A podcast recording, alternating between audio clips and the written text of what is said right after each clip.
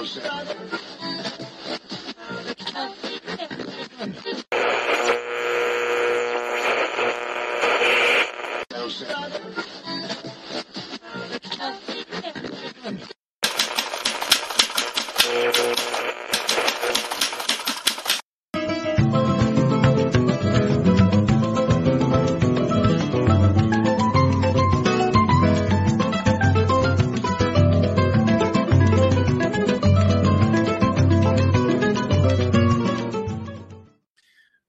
Do chorinho hoje, muito bom dia a todos vocês. Começando mais um giro das 11 aqui com o meu floreado amigo Florestan Fernandes. Eu estava aqui falando no bastidor com ele. Olha, olha que história fantástica. Florestan, você sempre tem histórias fantásticas, né? Hum. Causos, né? Relatos. Falando para ele, ele falou: sabe como é que me, como é que falam Florestan nos Estados Unidos? Flowerstan. fantástico, Florestan. Flowerstan. Florestan. É. Tudo bom, Florestan? Tudo. E você? E, essa, essa floresta de quem que é? Essa floresta em sua homenagem do Paul Cezanne, sempre ah, Paul aqui para você. É, isso você já usou. E esse, esse girassol também né, é, re, faz referência a, a, ao universo das flores e do Florestan. Sempre bom. Deve ser bom se, se chamar Florestan, né? É um nome bonito. É uma coisa leve, né? né? É. É bom. É, lembra a floresta, né? Você, você, você, deu muitas flores para as suas namoradas ao longo da vida? Você sabe que. Você falava assim, avó... não preciso dar flores. Eu, você chegava, não, eu sou Florestan, pronto. É, tem que tá aqui. Flores. Não, minha avó, que deu o nome de meu pai de Florestan, ela não gostava de receber flores. Ela falava Como é que é? Flores... Minha avó, Maria, que era uma mulher muito simples, né? Ela não gostava de, de, de, de ganhar flores. Ela falou assim: flores só quando eu morrer. Olha então, só. Meu, é, aí meu pai encheu o caixão dela de flores quando ela faleceu. É.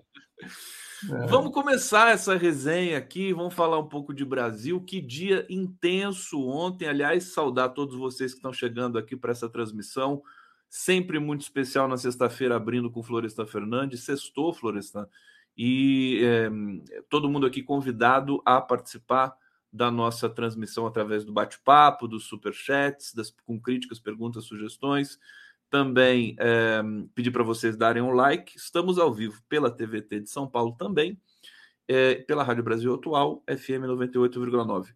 Florestan Fernandes, um balanço sobre o dia histórico de ontem, acho que começando pelo julgamento do STF, é, que teve de tudo, né? inclusive é, advocacia é, humilhada por advogados absolutamente ineptos para estarem ali naquele local. Diga para é, gente. Eu acho o seguinte, que o, o julgamento uh, dos três primeiros réus uh, foi, na realidade, o palanque já da defesa do Bolsonaro. Os advogados são todos bolsonaristas, os três, muito fracos, ah, mas foram uh, com o intuito uh, de marcar posição, não só para usar as falas nas redes bolsonaristas, mas para desqualificar o Supremo e, principalmente, levar a discussão para o campo político, para dizer que o Bolsonaro é um perseguido político, que ali não está se discutindo o golpe, que o golpe não existiu, aquilo foi foi uma, uma, uma, situação que saiu de controle, o pessoal acabou quebrando tudo, que não havia uh, um projeto de, de, uh, de, golpe de Estado. E, e aí você vê, já logo o primeiro advogado a falar, o Sebastião Coelhos da Silva, né, um desembargador, ele, ele foi lá e, e, e, e atacou os ministros supremos abertamente. Falou: olha, todos aqui do, dos dois lados, vocês são odiados pela, pela população. Esse aí foi o que trocou lá o. o... Esse é o outro. Eu vou colocar é, o, aquele que você falou. É, esse aí trocou Maquiavel. Espera aí. É, esse aí, ó. Esse aí é o Sebastião, né? É, e, é, esse e... chegou a, a, praticamente ameaçar os ministros, né? Falou: vocês são as pessoas mais odiadas. Isso, foi esse aí, né? E esse aí, ele, ele tem um, um processo lá, o CNJ, por uh, ofensas ao Alexandre de Moraes. Antes da, do julgamento, uh, no começo do ano, acho, ele no palanque uh, disse que o Alexandre tinha que ser preso. Né? Então, olha só o tipo que eles escolheram para defender esse pessoal que respondeu ao apito. Foram todos lá para frente da, na, da, dos prédios na, na, na Praça dos Três Poderes para cumprir uma tarefa foram usados para aquilo e agora estão pegando penas enormes porque não tiveram nem defesa, porque eles não estão lá defendendo, não, eles estão ali fazendo o proselitismo uh, político de extrema-direita uh, para lacrar mesmo, sabe? Eles estão lacrando, né? E são desrespeitosos. Eu, eu vou te contar, conversando com, com, com algumas pessoas, né? Tem, tem muito advogado chocado com essas sustentações orais no STF. A, a, advogada do terceiro réu dos atos extremistas né, do 8 de janeiro, a Larissa de Araújo, que falou na tribuna, simplesmente perdeu prazo para alegações finais do cliente dela. alegações finais, né, Conde, são a última oportunidade de manifestação antes do julgamento. Lá, o advogado fala sobre as provas produzidas, rebatem argumentos de quem acusa.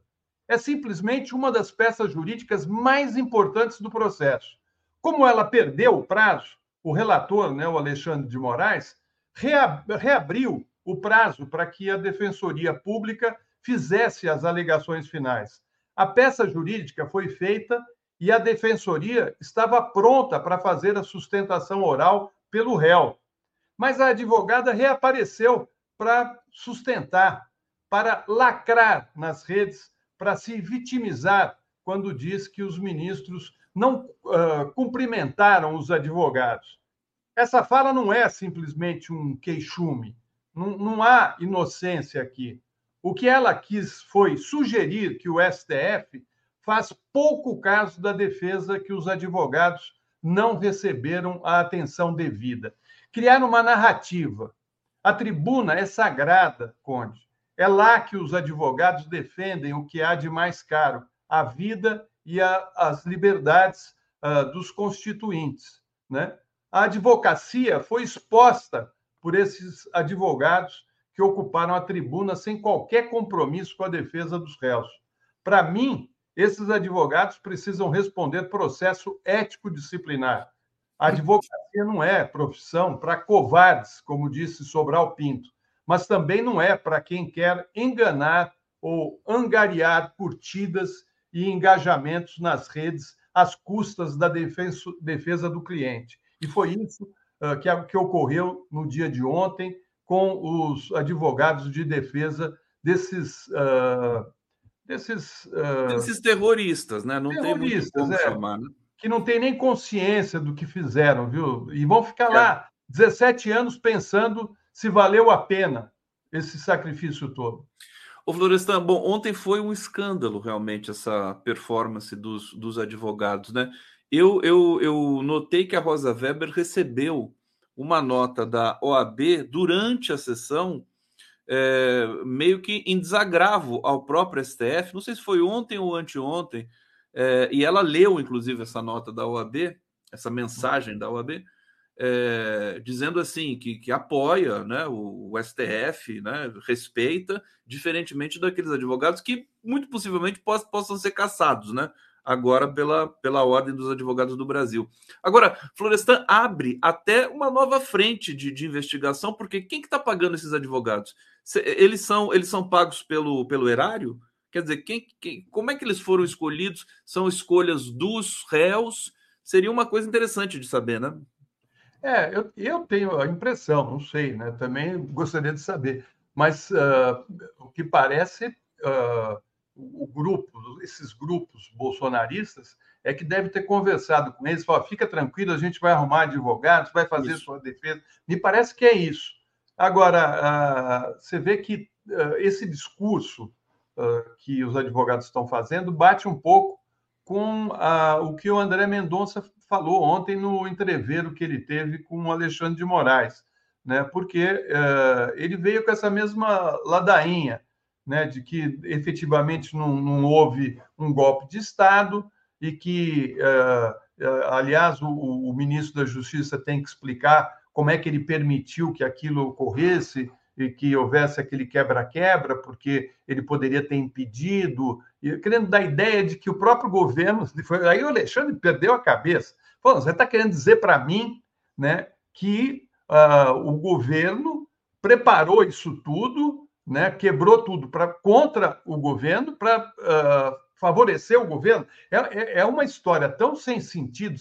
E aí o, o bate-boca né, correu solto, né, mas você percebeu que, que ali o Cássio Nunes e o André Mendonça eles estão no, com, com a mesma fala. Né? Parece que eles estão em outro tribunal, né? Parece que tem é, um tribunal para eles. Outro... É, assim, não, e parece que uh, o que ocorreu uh, no, no, no 8 de janeiro realmente foi um passeio no parque, né? Uh, não, não, faz sentido isso. é complicado. Agora, o que, o, o que é, é, mais complicado ainda, né? É você, você perceber que esses réus, né, a, a, possibilidade de ter recurso nesses casos aí, dos três condenados, é praticamente zero. Né? Isso porque os chamados embargos infringentes só podem ser apresentados quando há, no mínimo, quatro votos pela absolvição do réu, o que não aconteceu com os três condenados no STF. Todos foram condenados pelo placar de 7 a 2. Né? Então, aí você vê que eles estão, esses, esses uh, que estão respondendo agora, os, os primeiros réus, que estavam lá na, na Praça dos Três Poderes, uh, eles estão, me parece, sem uma, uma condição de, no, mesmo no futuro, de tentar pedir uma revisão da pena. Né? Tem um menino lá de 24 anos, vai ficar 14 anos preso, quer dizer, vai sair de lá com 38 para 40 anos. Né? Se bem que pode reduzir por bom comportamento, mas, enfim, é, é, é isso. Né? Agora, o que o Supremo está indicando, os ministros do Supremo, é que uh, quando for a vez dos financiadores e dos uh, intelectuais de, desse projeto golpista, né, uh, os que elaboraram esse projeto golpista, a pena vai ser mais pesada, né, porque certamente os responsáveis por, por esse projeto vão, vão ter penas maiores, né? Inclusive o, o, o mandante Mor, né? Inclusive o mandante o Mor. E o Gilmar, Mor, Gilmar Mendes é... já, é, já disse. Aliás, né? que foi que está na, na, na, estampado na revista Veja de hoje um, um trecho da, da, da, delação do Mauro Cid, que basicamente incrimina, em definitivo, esse comandante Mora aí que você mencionou, o inominável, o aquele carinhosamente chamado por mim de pestilento. O Florestan, olha, tem aqui é, ainda ainda sobre o julgamento. Deixa eu trazer a Junelage aqui, está comentando no Superchat. Advogado perder prazo é igual médico sem termômetro. É, é. isso, é. né? A Ivete Oliveira, como vocês podem comemorar a condenação absurda desses pobres coitados? Bom, primeiro que não estamos comemorando, né? Segundo, que será que eles são pobres coitados, o, o, o Florestan? Como é que você. Porque tem gente, mesmo da esquerda, que está que, que tá ponderando com relação a isso, quer dizer, acha 17 anos muito para um sujeito que for usar. Mas eles cometeram crimes. Tem que admitir é, isso. É, tem, eles cometeram crimes, assim, mas eh, no, ali tem de tudo, viu? Tem gente humilde, tem gente que não é, né? Tem de tudo ali.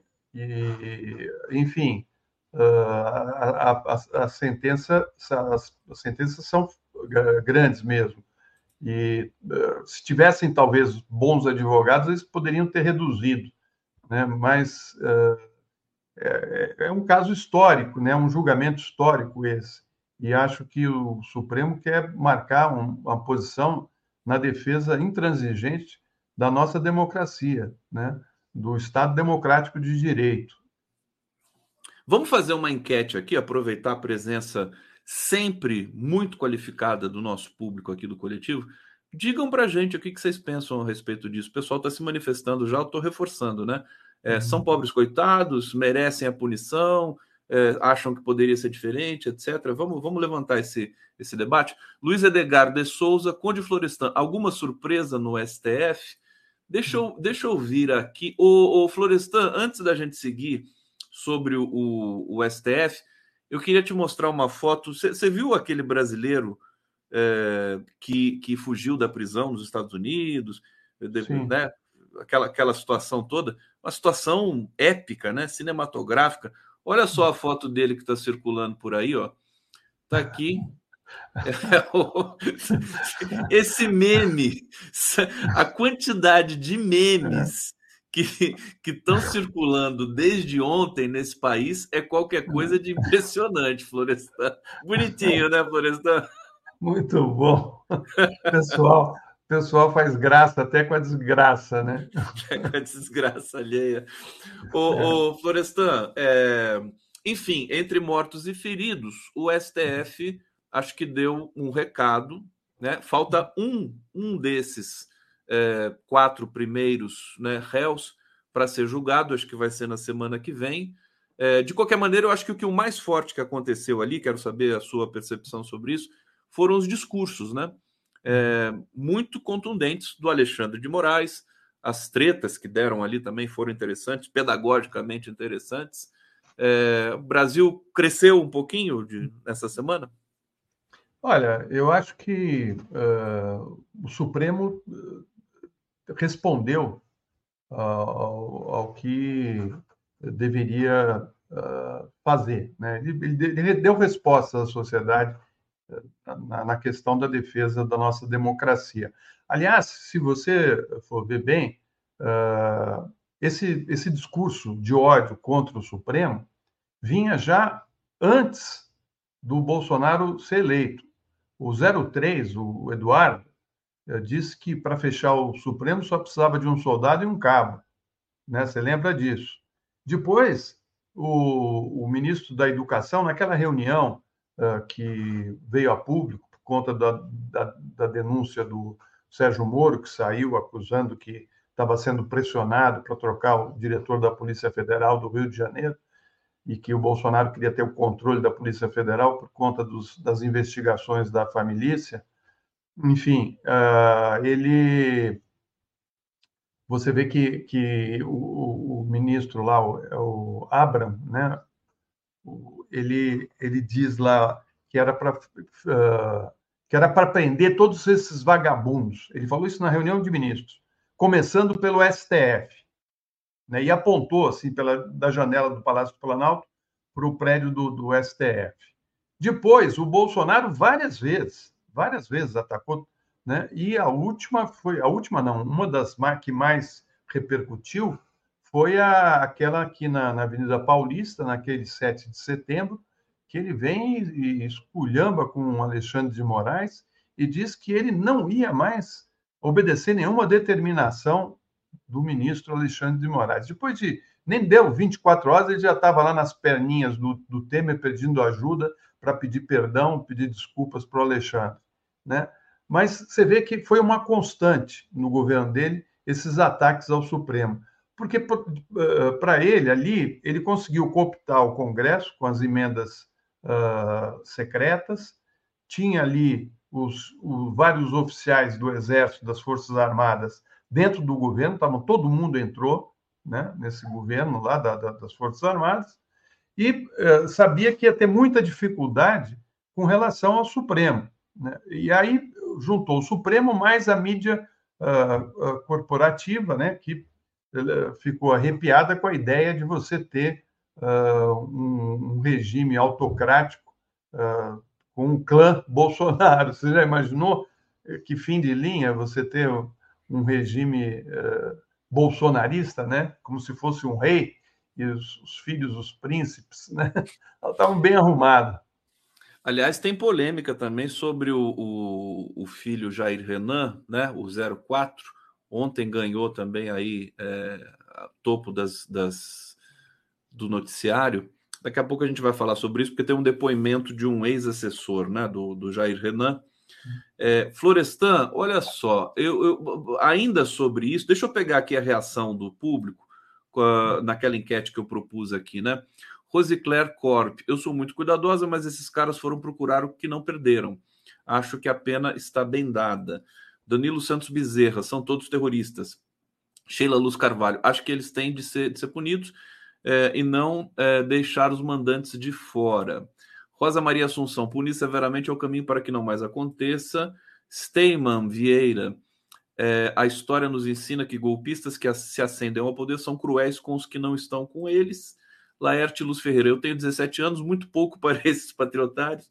Uhum. Marli de Freitas, não acho que foi pouco, tem pessoas que entraram de gaiato, mas a maioria sabia o que fazia, de Uberlândia. Tem uma, uma, uma matéria que está destacada aqui no nosso portal, portal 247, sobre o nosso querido é, é, Altman, né? Breno Altman, está uhum. dizendo assim: ele está contestando as penas né, impostas pelo STF aos bagrinhos, está chamando de bagrinhos esses que foram condenados aí, né, e cobra punição de generais. Agora, eu queria saber o que você pensa sobre isso, Florestan, mais uma vez, até reiterando, porque você já deixou aqui claro um pouco a sua posição, mas o caso é que é, depois também de que o, o Braga Neto apareceu como um investigado naquela operação que foi inclusive startada pela, pela polícia dos Estados Unidos, é, que remonta à intervenção militar do Rio de Janeiro e tudo mais, eu acho que não vai sobrar pedra sobre pedra. Os uhum. generais, aliás, um, um, um dado que o, o Marcelo Auler disse ontem aqui,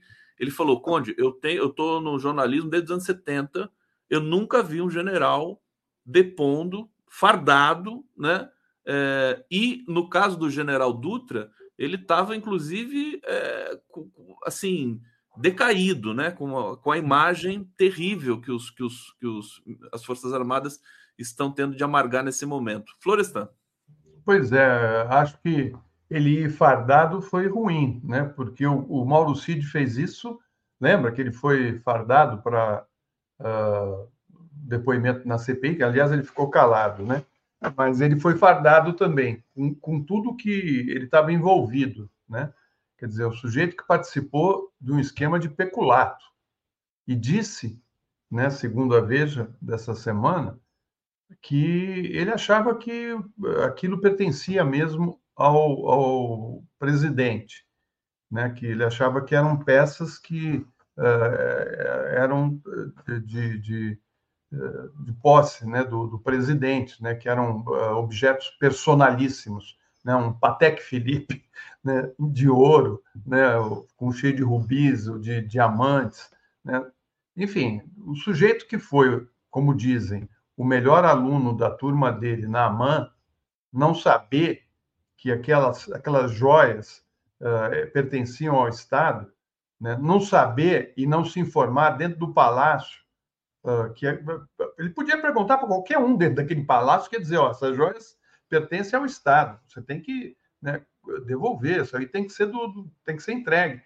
Tanto uh, ele devia saber disso, porque uh, tentaram entrar no Brasil com joias sem declarar, né? Você tem que declarar. Como é que você traz um, um colar de diamantes, né, com 3.500 pedras de diamante? e tenta passar escondido né, pela, pela polícia, uh, pela Receita Federal aqui em São Paulo, e outros que entraram também no país, outras joias que entraram por outros caminhos e conseguiram uh, também não ser declarados, eles conseguiram não declarar.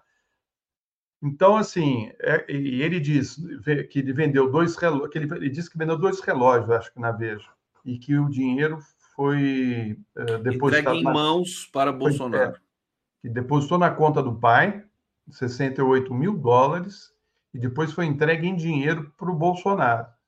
Eh, parece que essa é uma das, das, delações dele no depoimento. Mas isso aí uh, é muito. Tem muito mais coisa atrás disso tudo, né, Conde? Isso é só a pontinha, pontinha do iceberg, realmente. Né? É. Né? Eu queria entrar nessa questão da, da, da notícia da Veja mesmo com você na sequência aqui, porque é mais um, mais um elemento que vai tirando o Bolsonaro desse horizonte. Agora, incrível, Florestan, a polarização, o Datafolha aponta Sim. que a polarização continua, né? Fenômeno. é, é, eu acho o seguinte, nós temos que levar em consideração que eles têm na mão, através de um esquema de comunicação que eles montaram, uh, milhões de pessoas. Né? E eu acho, como eu falei aqui, acho que agora há pouco, que a, eles levam a discussão para a questão moral cristã, né? E pegam esse povo uh, ligado às igrejas e, e, jogam mentiras e, e, e, discursos de ódio, né? E de ameaças. Ah, o Lula vai fechar a igreja. Ah, o Lula vai liberar uh, o aborto. Ah, enfim, ele vai com um discurso uh, moral ligado à, à religião cristã. E, e, aí vai criando é, esse ódio, né? Uh, e você tem dificuldade de quebrar isso, porque a pessoa, ao invés de pensar nas coisas importantes, né, que é a questão do trabalho, da segurança, da, da escola para os filhos, enfim, temas que, que vão tirar ele da pobreza, ele fica discutindo questões morais, né? E a direita faz isso sempre, mas agora com com, uma, um, um, equipamento potente, né? Que, que é que chega do celular das pessoas, está todo mundo ali com o celular na mão, dentro do, do metrô, no ônibus. Quantas mensagens eh, rodam por dia ali e quantas pessoas não são capturadas por, por essas mentiras e por esses temores e por esses medos? O que você percebe é que uh, essa extrema-direita ocupou o espaço que era do PSDB. Mesmo porque o PSDB também caminhou muito para a direita para se contrapor ao PT. E, e, foi tão à direita que ele se descolou da ideia inicial, uh, quando o partido foi criado pelo Montoro e pelo Mário Covas, que era ter uma social-democracia. Como o PT, de certa maneira, uh, ficou um partido de centro-esquerda, né, um partido que está entre a social-democracia e a esquerda, o PSDB foi jogado para a direita, só que ele foi muito para a direita. Né? Então você vê que o Tarcísio vence a eleição aqui e, e destrona os tucanos e, e, ocuparam esse espaço. Agora vão polemizar com, com o Lula. Isso é grave, porque uh, eu sei que o Bolsonaro uh, não vai mais poder uh, participar de eleições e provavelmente, muito provavelmente, vai ser preso mas uh, esse grupo está formatado. Né? E você vê que eles elegeram aqui em São Paulo um candidato que não, não conhecia o Estado. Né? O fato dele ser carioca não é o problema. O Fernando Henrique era, era carioca. foi eleito senador. É. Foi senador aqui em São Paulo. Né? Mas ele viveu aqui em São Paulo. Ele, ele chegou, é porque o, o, o Tarciso não, chegou, não chegou a viver em São Paulo em nenhum não, momento. Nem morou aqui, nem morou. Então, assim, ele veio de lá para cá e foi eleito. Como os filhos do Bolsonaro também, ele tem um filho que Sim. foi eleito aqui, né? como a mulher do Moro, que também foi eleita aqui. Eh, enfim, eh, não são daqui e o, o povo vota. É para votar neles, vamos votar. Estou lembrando daquela música da, da, da, da, Eu não sou daqui, marinheiro. é. Mas então é isso. Assim, eu acho que o, o Tarcísio está tentando se colocar como um nome, né? E, e com apoio. Eu acho que ele se aproximou muito da família, porque ele fez do Estado de São Paulo o, o QG da extrema-direita. Eles, eles, saíram do Palácio do Planalto e vieram todos aqui para o Palácio é, dos Bandeirantes. Mas há, há sutilezas nessa, nessa história, porque o Bolsonaro está ficando também tóxico, né? É, vamos, deixa eu só pegar. Você falou do PSDB. Primeiro, lembrar a tentativa é, comovente né, da Rede Globo ressuscitar o Aécio Neves, né, com a entrevista do, é, do, do, do, entrevistador lá, famoso da, da Globo News, o. É, Apresentador? Não, aquele que entrevistou o, o, aquele, aquele filósofo italiano que morreu. Ah, o, o Roberto Dávila. Né? Roberto ah, Dávila entrevistou o Aécio, né? Então é uma entrevista salva, salva biografia. Olha, só para situar a situação do PSDB, o Eduardo Leite, é, governador do Rio Grande do Sul, do PSDB, vai recorrer da decisão judicial que deu 30 dias para refazer a eleição da nova executiva do PSDB, aquela eleição polêmica, Florestan, que você se lembra, é, em que houve carteiradas de tudo quanto é lado ali no PSDB. É, e tem uma, aqui uma, uma nota do Aécio, né? Aécio disse que PSDB está menor e foi destroçado por Dória, tsunami. É isso, né? PSDB ele virou nanico e só, só com a ajuda da imprensa, mas está difícil, né? Essa última pesquisa da Datafolha atestou que realmente. Você acha isso bom para o Lula e para o governo, Florestan?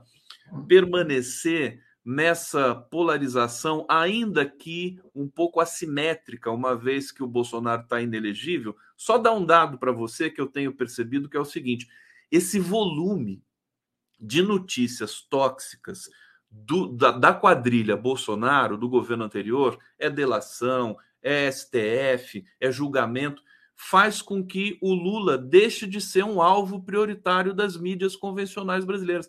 O Lula está tá praticamente blindado com esse. Claro que ele está sendo atacado em alguns, né? mas são, são ataques que nem se comparam ao que já foi contra o presidente Lula. Você entende a minha questão? Não entendo, sim, mas eu acho que essa mídia corporativa ela vai ali uh, controlando a temperatura, sabe?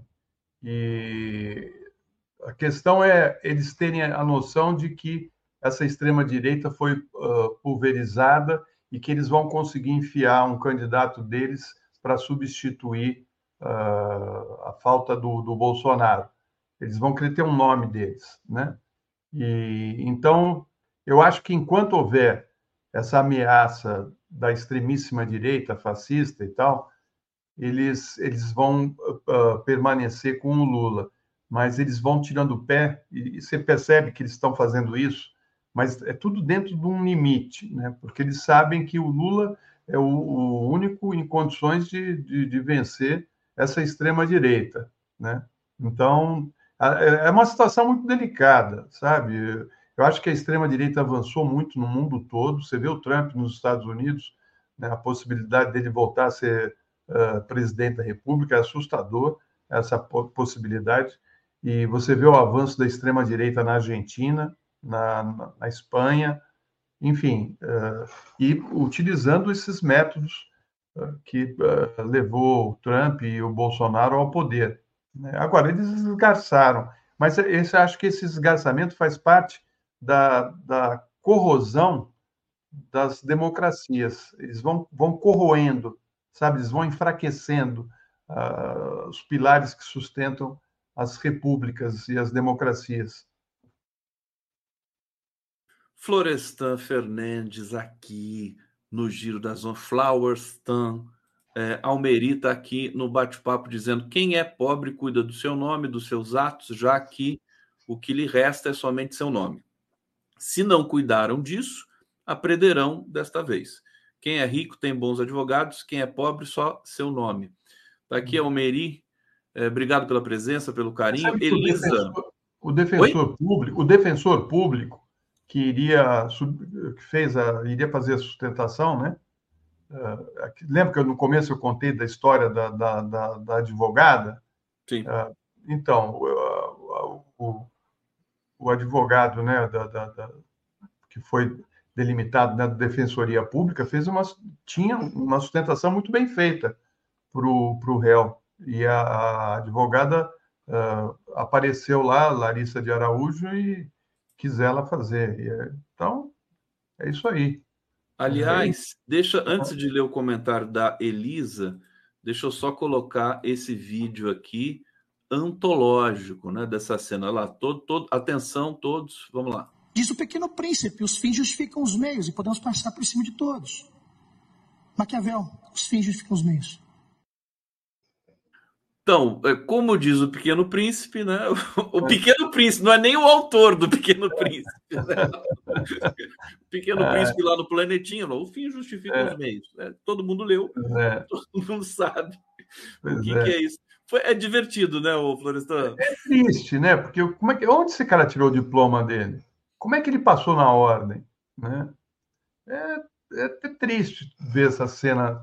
E, e aí você entende também, né? Porque as pessoas são capturadas aí por esse povo porque falta educação mesmo, né? O Brasil precisa educar o povo, nós precisamos investir em educação, cultura, né? Aliás, a, Márcia Tiburi tem um texto que ela subiu hoje aí no 247 falando sobre isso, né?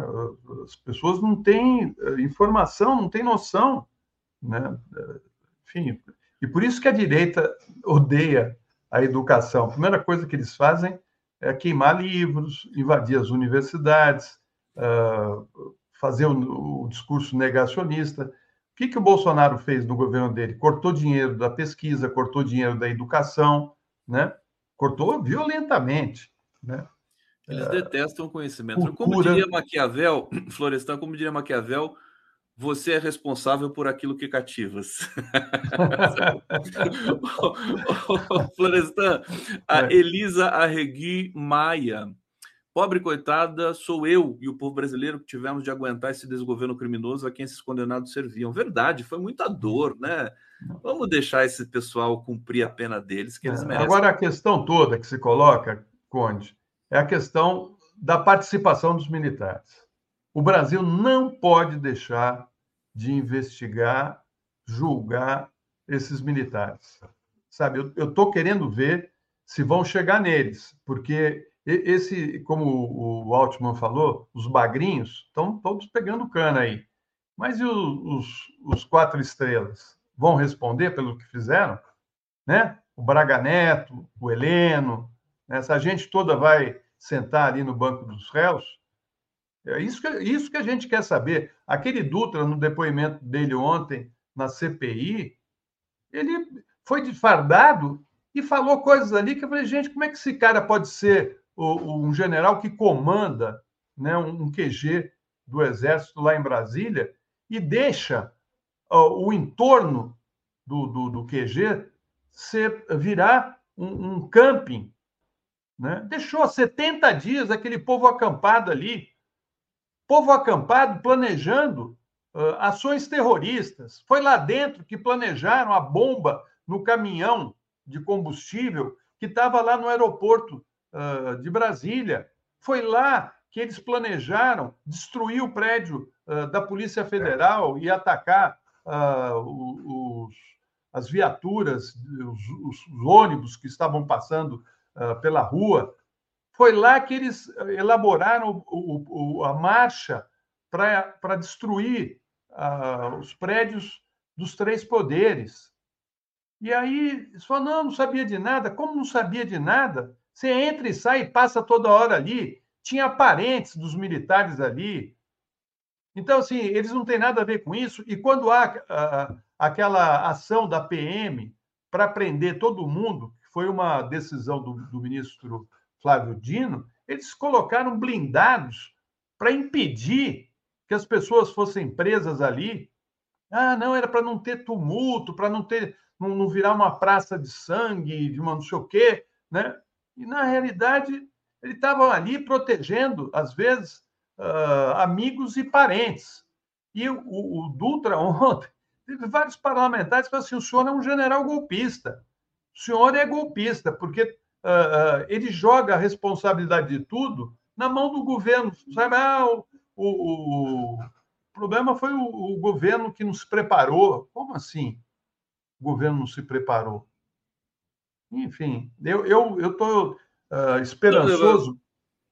É uma grande preocupação, né, Florestan? Você está aqui fazendo esse alerta é uma preocupação também do nosso público aqui, do coletivo, minha, de todo mundo que tem compromisso com a democracia, para que, que a gente não tenha retrocessos né, é, tão, tão rapidamente né, na nossa história daqui por diante.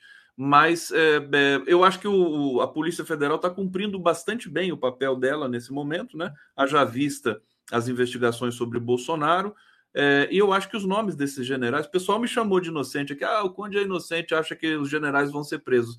Eu, eu, eu quero lembrar aqui, é, com muita alegria, de que eu fui chamado de inocente também quando eu disse que o Lula ia ser solto. Né? Enfim, são coisas, acontece, né? É, a é. gente está num momento em que é, é, de ineditismos, né, Florestan? Isso mesmo. Tanto para o bem quanto para o mal. Então, talvez os ineditismos para o bem estejam por acontecer. Florestan, para terminar, é, não deu tempo nem de começar aquele roteiro que você sugeriu aqui, de tanta coisa que a gente tem para falar, mas é, só para terminar a questão do Toffoli. O, é, o Toffoli ratificou a decisão dele uhum. com relação à, à, à leniência da Odebrecht e tudo mais, mas isso pode ir para o pleno, né? É, pode ir para o pleno, mas se for para o pleno, uh, acho que a posição do Toffoli prevalece. Né? Não acho que vai voltar atrás, porque, na realidade, uh, sim, tem, tem os, os, erros nesse processo da Lava Jato são uh, muitos. Né? Esse é um deles, né? Esse, essas provas da, da, da, do acordo com a Justiça da Suíça, né? uh, é uma delas, porque na realidade eles fizeram sim o, o, o acordo né, com, com, com, a Suíça, só que uh, entregaram uh, os, o, todo o processo no ano seguinte, quer dizer, eles já estavam fazendo trocas de informação, recebendo e entrando em, em, em informações dos dos investigados sem ter autorização. Eles preparam essa autorização e só no ano que vem que eles vão ter em mãos. Então, assim, uh, acho que não, não tem muito como uh, isso voltar atrás. Né? Acho que o Sérgio Moro está desesperado, a Globo também, né? porque a Globo se, se expõe o tempo todo. Né? É uma ligação umbilical com a, a Lava Jato e o Sérgio Moro. É incrível, é incrível, cara. Incrível. Vamos acompanhar isso. Ô, ô Florestan, vamos fazer uma coisa fofa aqui para terminar uhum. a sua participação. Olha, vou fazer o coração aqui, ó. Coloca, coloca o... Lembra que é o contrário, hein? Como é que Bem... é o coração? O assim? coração. Isso, isso. Junta aqui, junta aqui o coração. Ah, junta aí, né? Junta, junta aqui, fazer... junta aqui na tela. Peraí, fazer com é essa mão. Acho que é legal. Não dá. Aqui, é, vai, vai. Oh. Tá aqui, tá chegando, chegou. É, Aí, chegou. sextou, gente. Florestan, obrigado, querido. Excelente fim de semana para você. Você também. Tchau, gente. Mais aqui. Transição no giro, sempre um prazer. Valeu. Valeu.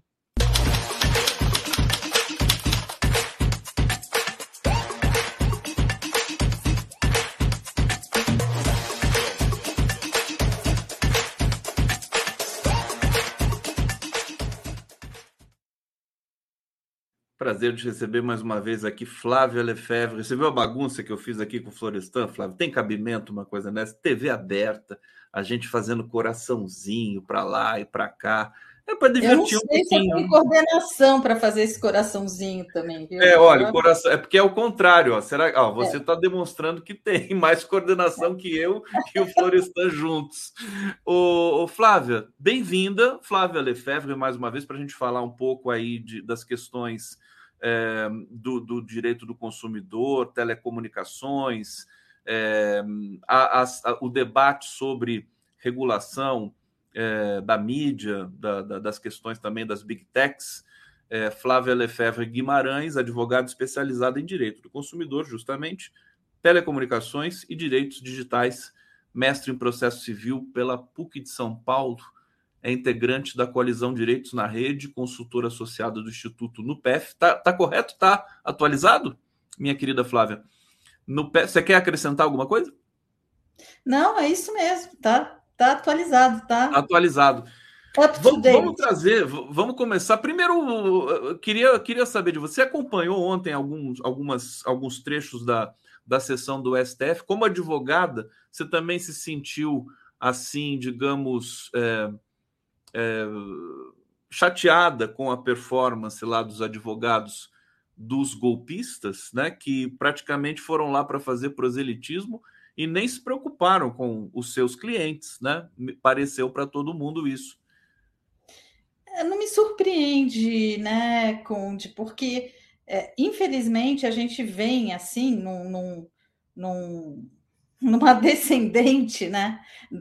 No judiciário como um todo, não só os advogados, você vê, um dos advogados foi desembargador, né? Então a gente esperaria que na postura dele como advogado, que já sentou na cadeira de juiz, que ele tivesse um pouquinho mais de compostura, né? É, ao utilizar a tribuna que é própria para você fazer a defesa do seu cliente, para você fazer é, proselitismo em benefício da, da, do, do, seu da sua ideologia. Quer dizer, é muito triste tudo isso, né? A advocacia é, nesses julgamentos foi bastante rebaixada a ponto do ministro Alexandre de Moraes, eu não assisti todos os julgamentos, mas eu assisti trechos e vi a indignação ali, não só do, do ministro Alexandre de Moraes, mas da Carmen Lúcia, é, da Rosa Weber, quer dizer, que se sentiram que normalmente, quando você faz uma sustentação oral no julgamento, eu sou advogada, faço bastante isso. É, geralmente, né, a postura dos, dos, dos, juízes, dos desembargadores, é saudar a sua fala, é te deixar à vontade, né, para você ir ali e, tentar ficar numa posição de equilíbrio, né, que é o que a lei prevê com os, com os juízes. Mas ali não dava, né, porque as pessoas, os advogados, alguns advogados ali extrapolaram e, e, e faltaram com o dever ético, eu acho, é, com os seus com os seus representados. Pois é, a OAB inclusive emitiu uma, uma nota ali para que foi lida na, no, no, ato pela ministra Rosa Weber. Agora, o, eu fico imaginando o seguinte, né? O advogado quando vai para uma tribuna é, defender um cliente, ele respeita o, a corte, né? Os juízes. Ele tenta até ganhar simpatia em alguns? Exatamente. É, e, e, esses foram ali frontalmente, falou: vocês são odiados, vocês são os mais odiados do país. É uma situação é, inédita, né? Nunca tinha visto nada é parecido. É inédito, especialmente porque é, os clientes deles ali, né? Os, os representados ali, estavam correndo o risco, como de fato aconteceu, de pegarem penas pesadíssimas, né? É, a gente não está falando de uma ação é, cível, indenizatória, em que a gente está falando. Está falando da privação da liberdade. O cara recebeu uma pena ali de 17 anos, o outro de 14. Quer dizer, não é brincadeira. Então, a, a, postura do advogado deveria ser focar, por exemplo, na dosimetria, uma vez que já estava muito caracterizada, já estavam né, muito caracterizados os diversos crimes que, que pelos quais eles estavam respondendo. Então, sei lá, eu como advogada, não faço direito criminal, mas eu como advogada, o meu foco ia ser em reduzir essa pena, né? em descaracterizar a gravidade do comportamento deles. E, assim, eu acho que eles trabalharam é, pouco né, nesses pontos e se deixaram levar por questões ideológicas, né? Chega a ser um, um relato de caso, né? Quer dizer, eles estavam pouco se lixando para os clientes. O Alexandre de Moraes disse isso na frente deles, falou Olha, você não trouxe nada aqui técnico, nada, só ficou aí falando, atacando, difundindo discurso de ódio, né? Fazendo citações literárias absolutamente esdrúxulas também, inexistentes. É impressionante isso aí. Vamos ver como é que vai ser o julgamento do quarto réu na semana que é, vem. Porque, como Diga, advogado, querido. não tem como você é, tentar, como eu vi é, em um dos advogados, tentar descaracterizar, fazer de conta que algumas coisas não aconteceram, né? Como é que você vai fazer a defesa do seu cliente ignorando que existe, existem vídeos, fotos e tudo que o seu cliente lá dentro, né? Então, assim, é, foi, foi de fato impressionante. Impressionante. É, Flávia, vou pedir licença para você para ler comentários que estão aqui na fila, que vão estar relativos à minha conversa com o Florestan, mas eu tenho que ler para a gente, inclusive, aqui também é, é, trazer mais dados é, para o nosso debate. Cláudia Barrela está dizendo aqui: não são pobres coitados, mas se os cabeças, principalmente milicos envolvidos, não tiverem punição equivalente ou até maior, aí vai ficar claro que a justiça foi só para o Zé Mané. Obrigado, Cláudia Barrela. Antônio Marcos Donaton. Quem fica acampado por muito tempo não pode ser considerado coitado ou desinformado. Para arrumar a casa tem que ser assim. Parabéns, STF. Laerte Luiz Ferreira está aqui colaborando conosco. Leila Mello não, só não pode ficar só neles. Todos devem ser punidos. Márcio Salgado, pobre coitado, foi o cavalo da PM que apanhou da multidão sem nem ter ideia do que estava acontecendo. é verdade, parece que um cavalo foi agredido lá, né? Antônio Gorski, o Aécio ainda vai se candidatar por São Paulo. Luiz Edgar de Souza, dos militares, General Helena é o pior. Cana, Júnior Lage de Cou, Guerra. O Dutra falou que moradores de rua que lá estavam não tinham como ir embora. Mentira Cabeluda, eles descem os porretes em moradores de rua. Verdade, né? É, Almeri Espíndola de Souza, no El Camino. El Camino se hace al andar Galileu Galilei. Agora, essa coisa de citação falsa vira uma febre, né, Flávia? Depois do cara errar o príncipe do Maquiavel, confundir com o Pequeno Príncipe, né? Dessas, dessas cenas impagáveis, antológicas da, do folclore brasileiro. Flávia Lefebvre, vamos falar da uh, matéria que foi aprovada ontem é, no apagar das luzes na Câmara Federal, que agora foi para o Senado, que é a mini reforma eleitoral, que de mini não tem nada, ela modifica muitas coisas, né? Inclusive é, a, é, abala o direito das mulheres terem representação. É, ela tocou nesse tema, transferindo para a federação esse, esse percentual de mulheres candidatas isentando os partidos, havendo anistia também de multas para partidos e tudo mais. Foi uma coisa um pouco vergonhosa. Agora, o que você me chamou a atenção é que eles sequer discutiram qualquer questão de ordem do campo digital. Né? Tinha oportunidade, tinha o Flávio Dino trazendo esse debate e acabou. Eles fizeram de maneira tão assodada que não, eles fizeram assim, regularizaram doação por Pix para campanhas mas não falaram da internet. Diga para gente o que está em jogo nesse processo. Então, Conde, eu queria destacar isso, porque eu acho que é, é, é, essas outras questões, né, que são muito importantes, é, relativas a mulheres, a, a, a é, questões de prestação de contas que são graves, de transparência na prestação de contas, tem várias coisas aí. Mas o que mais me chamou a atenção é, para além disso tudo, foi o que não foi incluído nessa mini reforma, considerando os gravíssimos problemas que a gente vem enfrentando com a desinformação né, nas plataformas desde as eleições de 2018. Né? Então, é, considerando que tinha uma pressão para aprovar aquele PL 2630 que a gente conversou, que trata de responsabilidade, liberdade de expressão, na rede e transparência na internet, que teria sido importante se fosse aprovado sem aquelas, aquelas aqueles pendurucalhos que também a gente conversou de remuneração por conteúdo jornalístico posto daquela maneira, né, como estava, e imunidade parlamentar, mas diante da urgência que se colocava naquele momento, né, para a gente é, regular as plataformas é, com o objetivo de reduzir discurso de ódio, desinformação e tudo isso, e que tem tanta incidência nos processos eleitorais, me chamou a atenção que não se tiver, que não se tenha mexido nesse, nesse tema, sendo que o ministro Dino, Flávio Dino, tem tido tanta incidência sobre esse tema, né?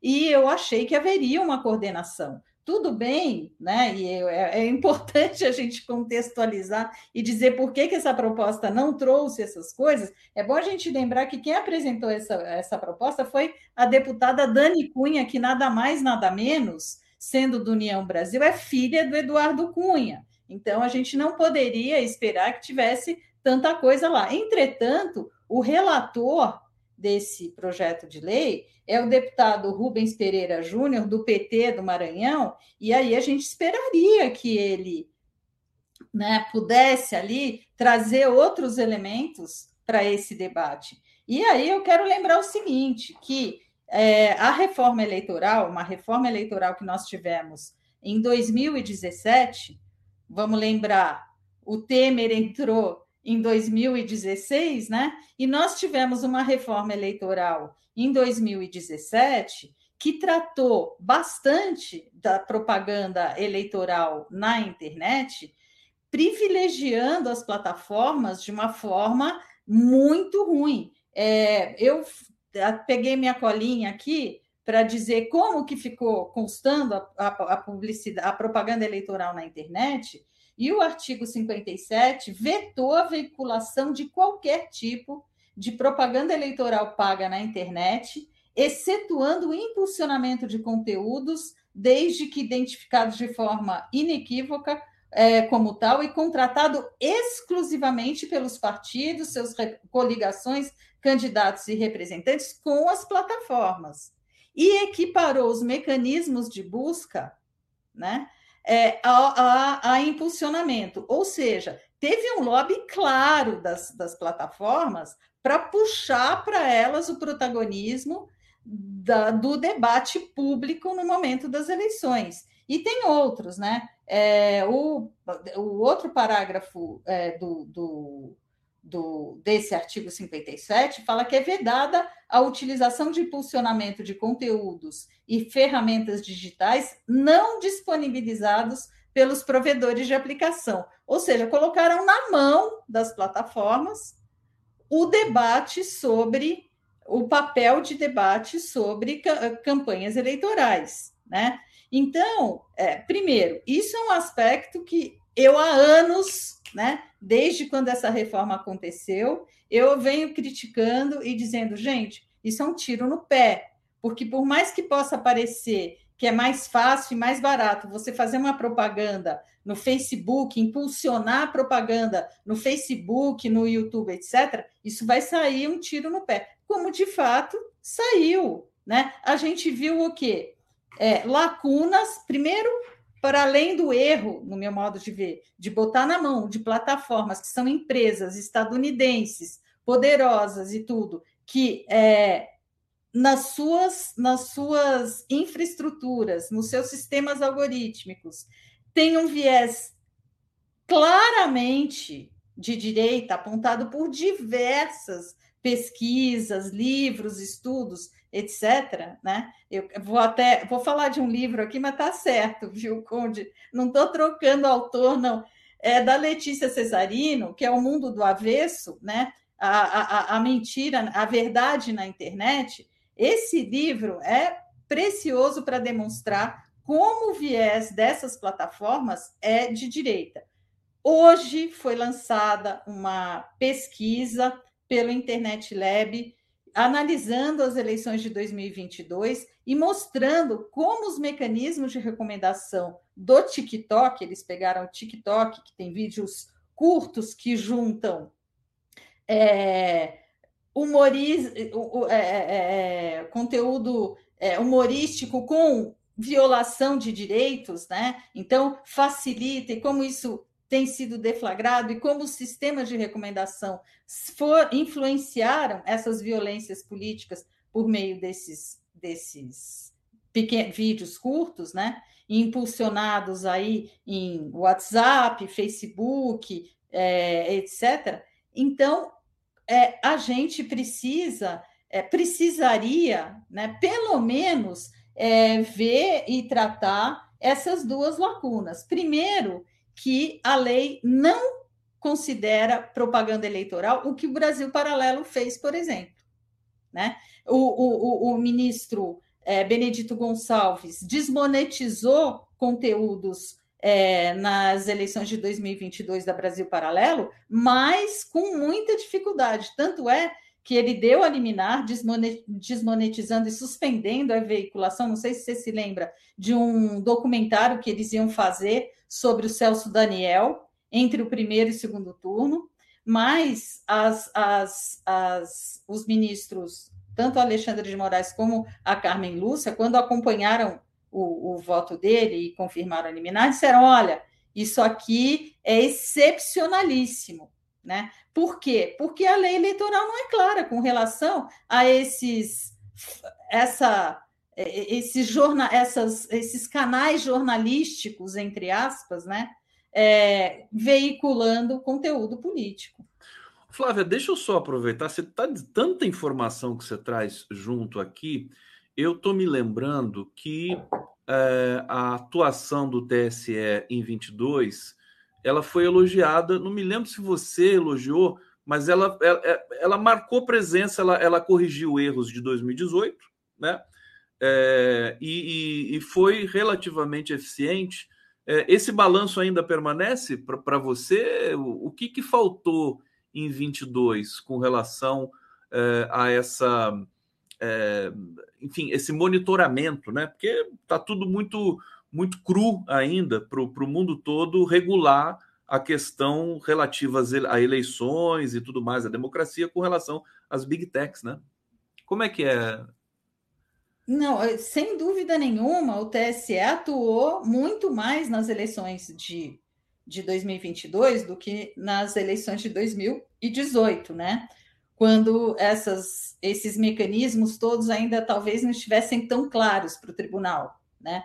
Mas é, o tribunal também não faz milagre, né, Conde? Se você não tem uma lei que proíba determinadas condutas, fica difícil o tribunal atuar. Ah, o tribunal pode editar resoluções. Sim, ele pode, mas uma resolução, ainda que seja do TSE, ela não pode ir além do que a lei permite e nem restringir é, garantias que estão numa lei. Então, a gente precisaria, eu até escrevi um, um post, né, um artigo que está lá no, no, no, meu blog, que era desinformação e o plano B do governo Lula, porque em julho né, é, foi divulgada uma matéria na Folha de São Paulo dizendo que, como o governo estava percebendo que não ia conseguir aprovar o PL 2630 a tempo de ser aprovada a proposta para orientar as eleições de 2024 que a gente vai ter, é, ele, eles iam apostar num plano B. E eu imaginava, e ali coloquei nesse post, né, é, que o governo, Flávio Dino, o ministro Flávio Dino, o pessoal é, da, da, da, Secretaria de Políticas Digitais da, da Presidência da República. Tem uma secretaria específica né, para isso? Exatamente, fossem atuar nesse sentido e fazer um, sei lá, um trabalho junto com, com, com o que estava sendo discutido no Congresso. Até meu artigo era sobre isso, e eu estava destacando essas duas lacunas é, que a lei eleitoral não prevê. Que, primeiro, é, não se considera, não se consideram propaganda eleitoral esses conteúdos altamente financiados, como foi no caso do Brasil Paralelo, Brasil Paralelo impulsionou milhões de reais. Da onde vem essa grana? Né? Mas isso não foi considerado é, é, é, é, é poder econômico por parte do, do, dos partidos. Por quê? Ah, porque é um canal jornalístico, né? Mas a lei eleitoral tem que ver isso. E outra coisa que a lei eleitoral deveria ver, né, e contemplar é, são, são os mecanismos de recomendação das plataformas. Porque é, é, você tem conteúdos né, que não são impulsionados por pagamento dos, das partes interessadas. Né? Você tem a recomendação algorítmica que segue o interesse comercial da plataforma. Então, vamos lembrar aqui a Jovem Pan, que está bem na mira agora, aparecendo a relação da Jovem Pan com o Bolsonaro, né? A Jovem Pan, ela em 2017 assinou um, um convênio no, no, no, com o YouTube, com o Google, recebeu 300 mil dólares, né? Nesse no contexto de um projeto que eles têm que é Google News Initiative, eles receberam 300 mil dólares da, da, da do Google, e aí, obviamente, havendo um, um, um acerto comercial entre esse canal e, a, a, e o Google, o Google passou a recomendar aqueles conteúdos absurdos veiculados pela Jovem Pan, né? Então, é, mas isso não está contemplado pela lei eleitoral. Então, eu imaginava, né, que é, quando o governo falou em plano B, em julho ainda, quando saiu essa matéria na Folha, que o governo ia atuar aí nesse meio de campo, entendeu? Para introduzir alguns mecanismos para impedir esse tipo de, de, de, coisa que vai rolar nas eleições. Ô, ô Flávia, mas eu acho que essa. Desculpa te interromper, mas acho que essa matéria que foi levada à votação por pressão do Arthur Lira, segundo consta aqui nos bastidores de Brasília, é, passou ao largo de qualquer discussão nesse sentido. Quer dizer, nem o relator nem a, a, a, filha do Eduardo Cunha lá, né, Daniela Cunha, né, Dani Cunha, é, mal, mal acenaram para isso. Quer dizer, acho que é um outro departamento e, e, e é uma espécie de cochilo também é, dos setores democráticos. Não vou só responsabilizar o governo, mas no próprio parlamento, né? Quer dizer, deixar de discutir essa questão e as secretarias que estão ali postas. Eu estou acompanhando o trabalho do Adida Mus na Secretaria do Consumidor, que tem muito a ver com aquilo que você também preconiza e, e alerta. Agora, eu acho que o trabalho do Adi não vai. É, ele, inclusive, enquadrou as big techs no escopo ali da secretaria, mas na questão eleitoral, acho que ele não vai poder fazer nada, porque ele depende do, do TSE, né, para que se possa fazer alguma coisa. E vamos lembrar também que essa mini reforma eleitoral, que não é mini, é, ela é, foi muito na questão uh, do, do, dinheiro pró-partido, né, para manter o fundo partidário, para o partido poder ser, é, para as campanhas poderem ser financiadas por PIX e para anistia também de algumas de algumas violações que os partidos cometeram em passado recente. Agora, só lembrando, Flávia, que o presidente do Senado, Rodrigo Pacheco, disse o seguinte: falou, olha, nós não, não vamos votar isso é, com urgência, né? Nós queremos discutir para apresentar uma, um, um, um conjunto de, de regras é, consistente. Há esperança do Senado poder acrescentar, inclusive, uma, a, abrir para a questão do, do mundo digital em campanhas eleitorais?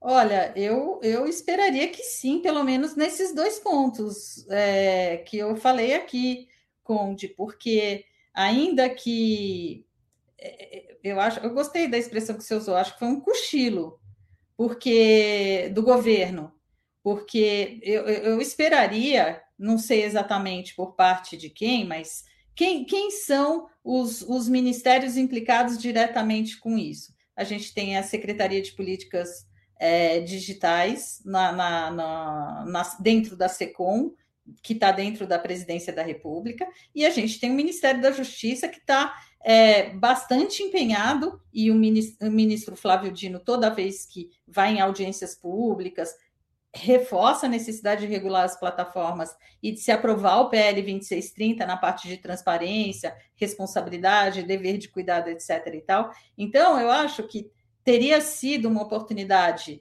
é, excelente, e ainda é, porque o projeto foi aprovado é, na Câmara e vai para o Senado agora, que se faça alguma incidência lá e se tente incluir alguma coisa, porque neste projeto de lei, é, o artigo 57C da lei eleitoral, ele sofreu uma pequena modificação lá, mas uma coisa burocrática de falar de custo, de, de, de, de é, na, na, rotulagem né, do, do, da propaganda eleitoral, o que, que tem que aparecer, o nome de quem, não tem. Agora, o substancial, né, é, que é, primeiro, é, o grande poder que as plataformas ganharam com essa é, reforma de 2017 a qual me referi aqui. Né? E essas lacunas que permitem que as plataformas façam recomendação ao seu bel prazer né, de conteúdos claramente é, é eleitorais e políticos e que contribuíram muitíssimo para, por exemplo, o evento de 8 de janeiro, né, a tentativa de golpe, porque os conteúdos do, da Jovem Pan, do Brasil Paralelo, foram determinados, e outros canais que tais, Terra Brasil e coisas semelhantes, né, que se tem uma, se revestem é, como falsamente de, de, de, de, canais jornalísticos, né, foram determinantes para a mobilização do gado aí da turba para 8 de janeiro. Então, eu acho que a gente não pode fingir que a gente tem a oportunidade de incluir nesse dispositivo alguma coisa que reduza né, o poder das plataformas, pelo menos um pouco, que elas não possam recomendar esse tipo de, de conteúdo e que é, se considerem esses canais é, falsamente jornalísticos, altamente financiados, foram milhões para Brasil Paralelo né? Como é, propaganda eleitoral e, consequentemente, elas tenham que, que, que ter algum tipo de restrição, né? Atenção, vamos, vamos chamar muito a atenção aqui do Senado, então, que está com a batata quente na mão, né? Os senadores aí do campo democrático e também do presidente do Senado, Rodrigo Pacheco. Deixa eu ir para o bate-papo aqui mais uma vez, é, Mônica Mello está dizendo: bem, a meu ver, o TSE não atuou de fato para campanhas com fake news, já que candidatos eleitos continuam impunes. 90% dos eleitos do PL, por exemplo, foram cometidas muitas violações. A verdade é essa. É porque todos nós, inclusive, já tem uma espécie de um, um certo conformismo. Não, não sei se a palavra correta é essa, mas é que a situação é de tal complexidade, né? é, da, da, questão da publicidade, do, do, dos partidos, das campanhas, etc., tudo tão transversalizado, com mistura, como você disse aí, canais jornalísticos que não são canais jornalísticos e tudo mais, que fica complicadíssimo né, para o TSE atuar e para a justiça atuar. É, mas a gente vai tentar. Né? Hussein Brasil dizendo crime. É, Band Record entrevista exclusiva do, do Bolsonaro. A gente viu que teve uma combinação ali, vazou esse vídeo, né, do jornalista da Band combinando ali as, o tratamento VIP para o presidente, o ex-presidente Bolsonaro. É, Flávia, tem mais questões importantes. Eu queria aproveitar muito sua presença aqui é, para tentar a gente tirar as dúvidas importantes sobre temas que são complexos é, com, com relação a a, a comunicação no país, né? Aliás, dizendo de passagem que Juscelino no Ministério das Comunicações é uma tragédia, né? Infelizmente, é uma pessoa não qualificada, né? Para um, um setor tão sensível. Explica para gente o que está em jogo uh, na, na conexão das escolas que envolve 5G né? e o FUST, que é o Fundo de Universalização dos Serviços de Telecomunicações. O que está acontecendo? Olha, é, Conde, nós da Coalizão Direitos na Rede, lá em 2021, quando estava rolando a licitação do 5G, nós fizemos representação ao Ministério Público Federal e, com base no levantamento que, que os auditores do Tribunal de Contas da União fizeram, mostrando as graves ilegalidades que constavam desse edital feito pela Anatel, né, que é uma agência já com um histórico complicadíssimo, né? É, e apontamos alguns problemas. Tem diversos, mas eu vou pegar é, esse das contrapartidas. A Anatel é, subavaliou as frequências que foram licitadas, né, para fazer para fazer a, desenvolver a tecnologia 5G. Primeiro, porque ela licitou quatro frequências que for que representa quase que todo o espectro público que a gente tem no, no Brasil. Para você ter uma ideia, para com essas quatro frequências, né, o que foi considerado um erro pelos auditores de fazer uma licitação de quatro frequências ao mesmo tempo, a Anatel arrecadou 48 bilhões de reais para a União. Nos Estados Unidos, no mesmo ano, tá?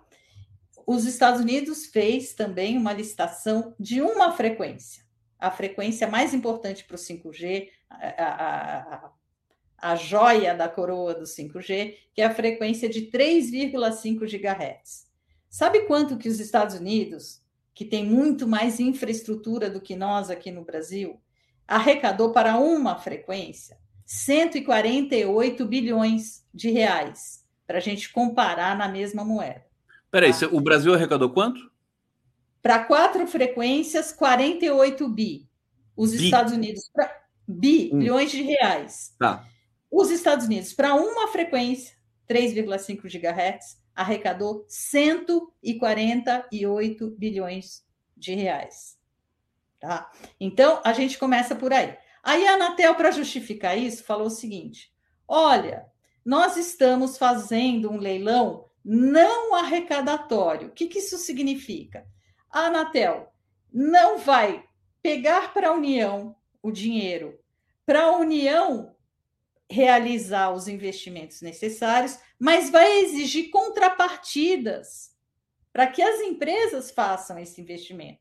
Quais foram as contrapartidas? É, instalação de infraestrutura para 4G em estradas, porque a gente tem muito vácuo de, de, de infraestrutura em estradas, em locais remotos, etc. e tal, né? Então, é, implantação de infraestrutura para 4G, implantação de infraestrutura para a conexão lá da Amazônia, para os programas de conexão para a Amazônia, e por pressão do TCU, na frequência de 26 GHz, elas deveriam fazer é, conexão nas escolas, num, num volume de 3,5 bilhões. Né? Então, isso é uma contrapartida. A União deixou de arrecadar esse valor para que as empresas, com recursos delas, façam esse investimento. Né? Bom, paralelamente, o que está acontecendo? Nós, depois de anos, anos mesmo, desde 2001, né? A gente vem arrecadando o fundo de universalização dos serviços de telecomunicações, a gente, quem? Nós consumidores, que a gente paga uma grana para isso na nossa conta. E isso nunca foi usado, Conde. Nunca foi usado. Arrecadou-se durante esses anos todos mais de 25 bilhões e isso não foi usado para universalizar as telecomunicações, tá? E, e, o acesso à internet. Então, agora, é, em 2021, alterou-se a lei do FUST para facilitar a utilização desse recurso. E aí, finalmente, quando a gente consegue liberar esse recurso, o que, que acontece?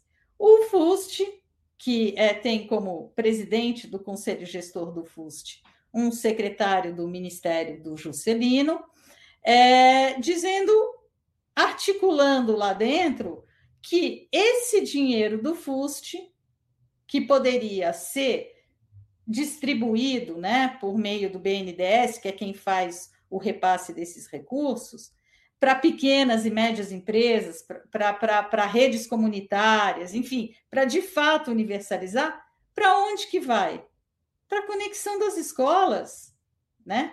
Que está na mão de quais empresas que arremataram a tal frequência de 26 GHz que tem essa contrapartida de conectar as escolas? Vivo, TIM e Claro, que são as empresas que dominam 85% do mercado de telefonia móvel no Brasil, sendo que a Viva é da Telefônica, que também é uma concessionária é, que, que detém infraestrutura e redes e uma série de benefícios é, que estão acontecendo. Então, assim, é lamentável né, que a gente, pela primeira vez que consegue liberar um recurso público, importantíssimo para a universalização, põe esse, esse dinheiro na mão das teles.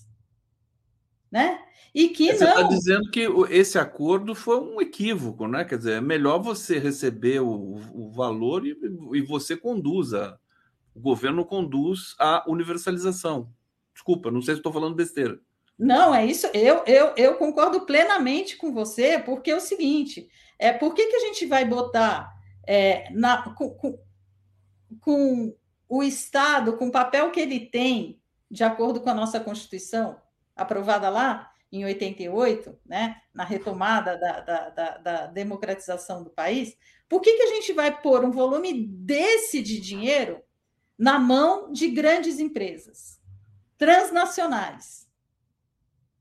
Né? O Estado tem que tomar para si esse papel que ele tem, porque está expresso na, na Constituição, as telecomunicações são serviços é, públicos de competência exclusiva da União, ela pode contratar, ela pode conceder, ela pode delegar, mas é atribuição dela, né? Agora a gente vai pôr na mão das empresas privadas o, o, o a, a tarefa que é do Estado de universalizar as telecomunicações e, consequentemente, o acesso à internet e é por isso que a gente tem esse estado de desigualdade no acesso à internet gravíssimo, né? E que tem colaborado tanto, né, para a desinformação por uma série de questões. Intensifica os problemas crônicos que nós tivemos com o extremismo e, e, e que, que, usa esse tipo de ferramenta para né, ludibriar as pessoas. O 8 de janeiro está aí, evidentemente, é para evidenciar. Esse... Só para terminar, Rapidinho, querida Flávia, você, você tem uma interlocução com as autoridades com relação a isso, né? Você representa uma entidade, você tem conversado, está tendo diálogo com relação, vocês estão conseguindo alertar o governo com relação a isso? Olha, Conde, nós da coalizão, dia 4 de janeiro, nós protocolamos lá no Ministério da Justiça com a Senacom, Secretaria Nacional do Consumidor, inclusive já tivemos reuniões com o secretário Vadir Damus, porque o seguinte, no Brasil, primeiro, as pesquisas que saíram agora do CETIC BR, do Comitê Gestor da Internet, mostram que a gente ainda tem 32 milhões de pessoas desconectadas no Brasil. E das pessoas conectadas, 70% só acessam a internet pela rede móvel. Naquele pacote de dados pequenininho, né? Naquele pacote de dados pequenininho e com é, quando acaba o pacote de dados, a pessoa só consegue trafegar no WhatsApp e no Facebook e agora no Instagram. Então as pessoas ficam presas dentro da meta, clipadas pelo Zuckerberg, que tal? E o Zuckerberg está do lado de quem numa eleição, por exemplo? Por favor, né? Então, a gente protocolou um pedido lá para o Ministério da Justiça e a gente está insistindo que eles respondam para a gente, porque esse, a gente não pode ter no Brasil o acesso à internet que predomina um plano como esse, antidemocrático, e a gente ter uma internet para os ricos e uma internet para os pobres, né? É, na classe, nas classes DI, essa pesquisa do CETIC deu, são 90% das pessoas só acessam assim. E na classe C, 68%. A gente está falando com de em torno de 70 milhões de brasileiros. E isso tem influência nas eleições, isso tem influência na, na formação da consciência política do país, sem falar os problemas de desigualdade, porque uma criança não pode estudar decentemente pelo celular, né? Não dá para ele baixar um texto, para ele claro. estudar, para ele ter uma aula. Então, a gente espera que o ministro Flávio Dino e o secretário Vadir Damus e a secretária Estela Aranha se sensibilizem com o nosso pedido. A gente reiterou o pedido agora, é, o mês passado, e estamos esperando uma resposta do Ministério da Justiça. Flávia Lefebvre, eu, eu, quando eu converso, sempre que eu converso com você, eu tenho a impressão e a certeza né, de que tem tanta coisa que a gente não sabe que está acontecendo e que a gente precisa debater sempre. Então, portanto, se prepare, porque eu vou te convidar mais vezes aqui. Já sempre digo isso para você, mas agora estou reiterando. Agradecer demais, viu, sua generosidade de estar aqui com a gente. Obrigado. Eu que agradeço, Conde. Bom fim, bom fim de semana para todas e todos. Flávia Lefebvre, valeu.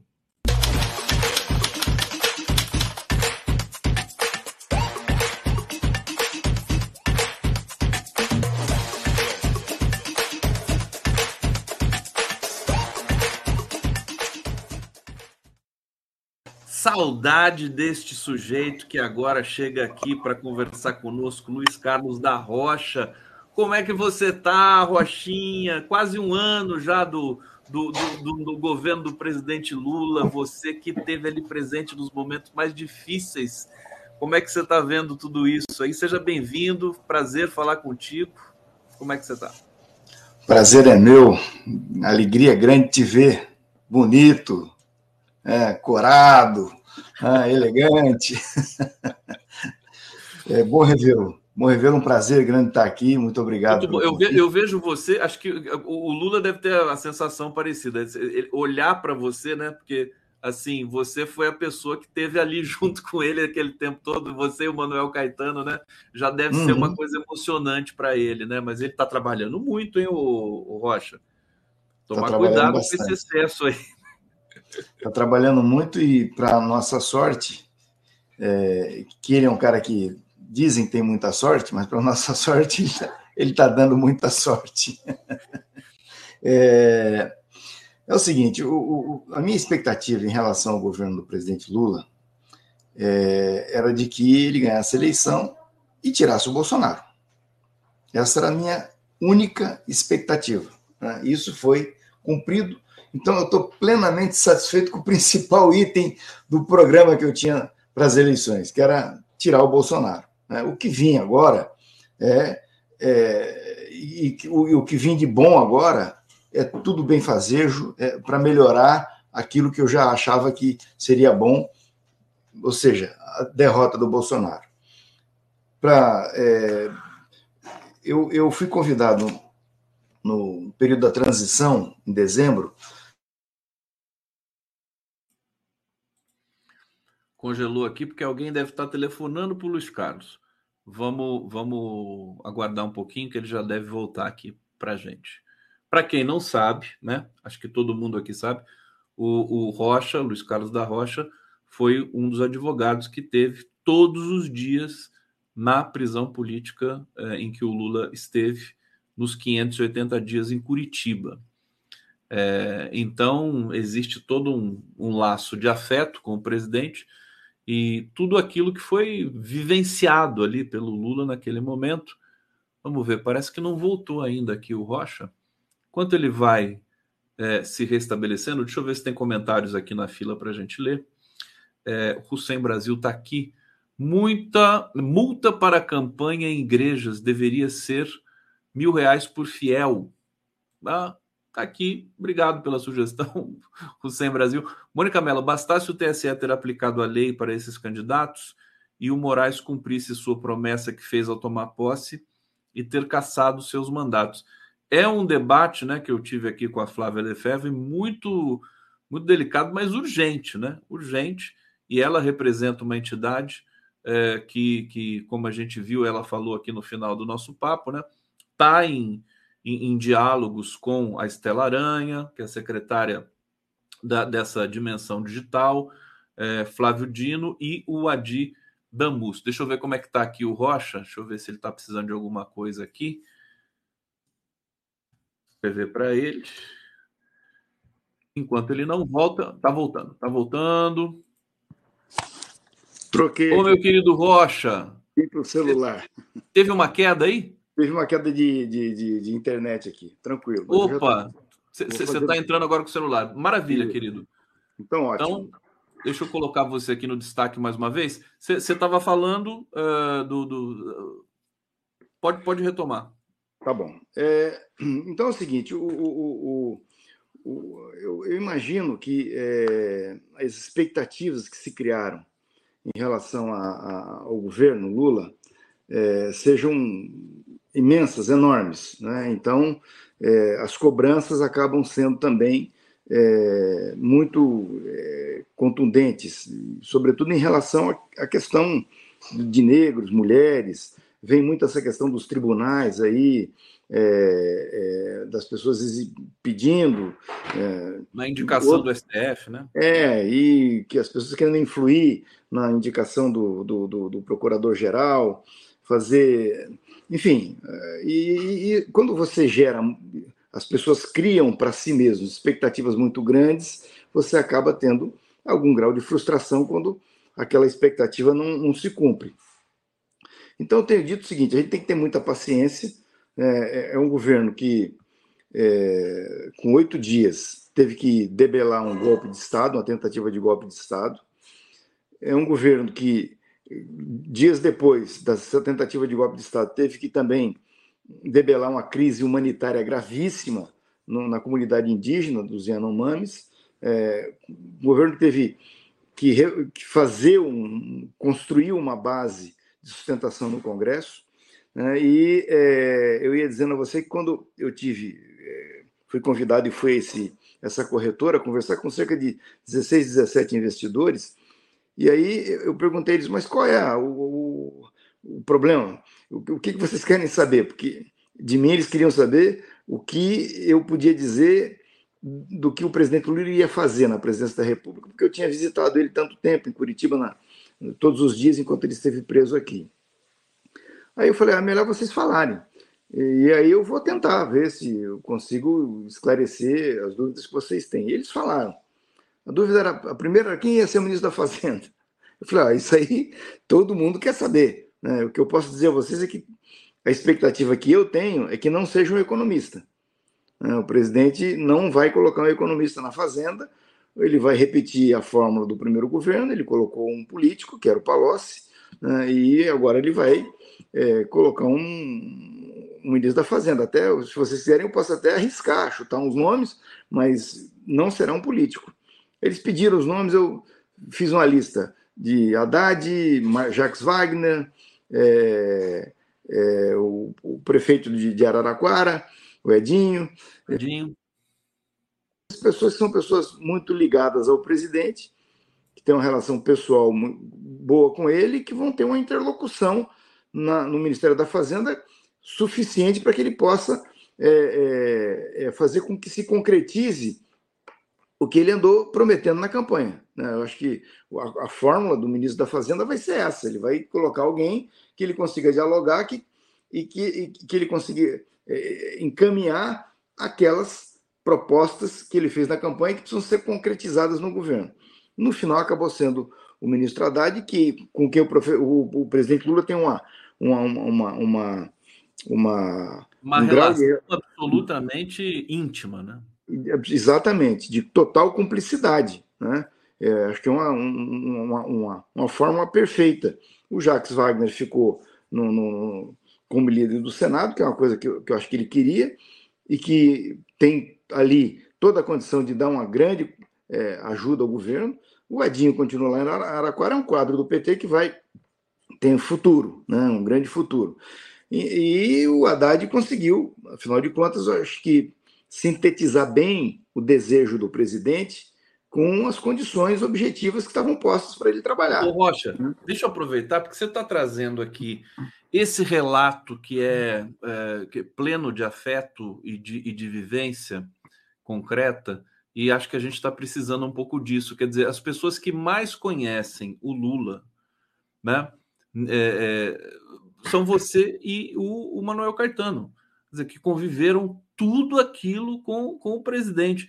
Então, às vezes, a gente, a, a, a habilitância, né, jornalistas, colunistas, acabam não entendendo muito bem o caminho que o Lula está escolhendo. Acho que ninguém melhor do que você para falar dessa dimensão da relação que vocês tiveram é, para explicar os caminhos que ele está considerando. Esse, esse exemplo da Fazenda é perfeito. Né? Você sabia que o que, que ia acontecer ali, né? Melhor do que uhum. qualquer jornalista. Quer dizer, não vai ser um uhum. economista, vai ser uma pessoa que tenha é, uma, uma articulação, uma consciência, um diálogo com o presidente. E o Haddad encaixou bem ali, né, o, o Rocha? Você acompanhou esse momento, a aprovação do arcabouço, da reforma tributária? O que, que você achou? Não, acompanhei, acompanhei. E, assim, e aí, uma das outras coisas que no, no diálogo foi assim, qual a expectativa o, o, o Rocha está com um probleminha na, na rede. Agora acho que foi uma ligação. Rocha, o seu som sumiu agora aqui. Vamos ver se ele restabelece. É porque eu acho que você recebeu uma ligação, né? Oi, então. Oi, voltou, voltou. Então, então é o seguinte: é, a dúvida em relação a saber, primeiro, se o governo seria um governo gastador. Né? Segundo, se o governo teria representação no Congresso. Em relação ao governo gastador, eu falei, vocês escrevam aí. O presidente Lula é uma pessoa extremamente comprometida com a responsabilidade fiscal. Fez dois governos exemplares nesse aspecto. E ele vai voltar a fazer isso. Será um governo muito responsável do ponto de vista fiscal. Mas será um governo extremamente empenhado na responsabilidade social. Ele vai compatibilizar as duas coisas. Então, um governo que vai é, é, é, voltar a colocar o povo na agenda, o povo pobre na, na, na, agenda e no orçamento da União, e vai ter responsabilidade fiscal.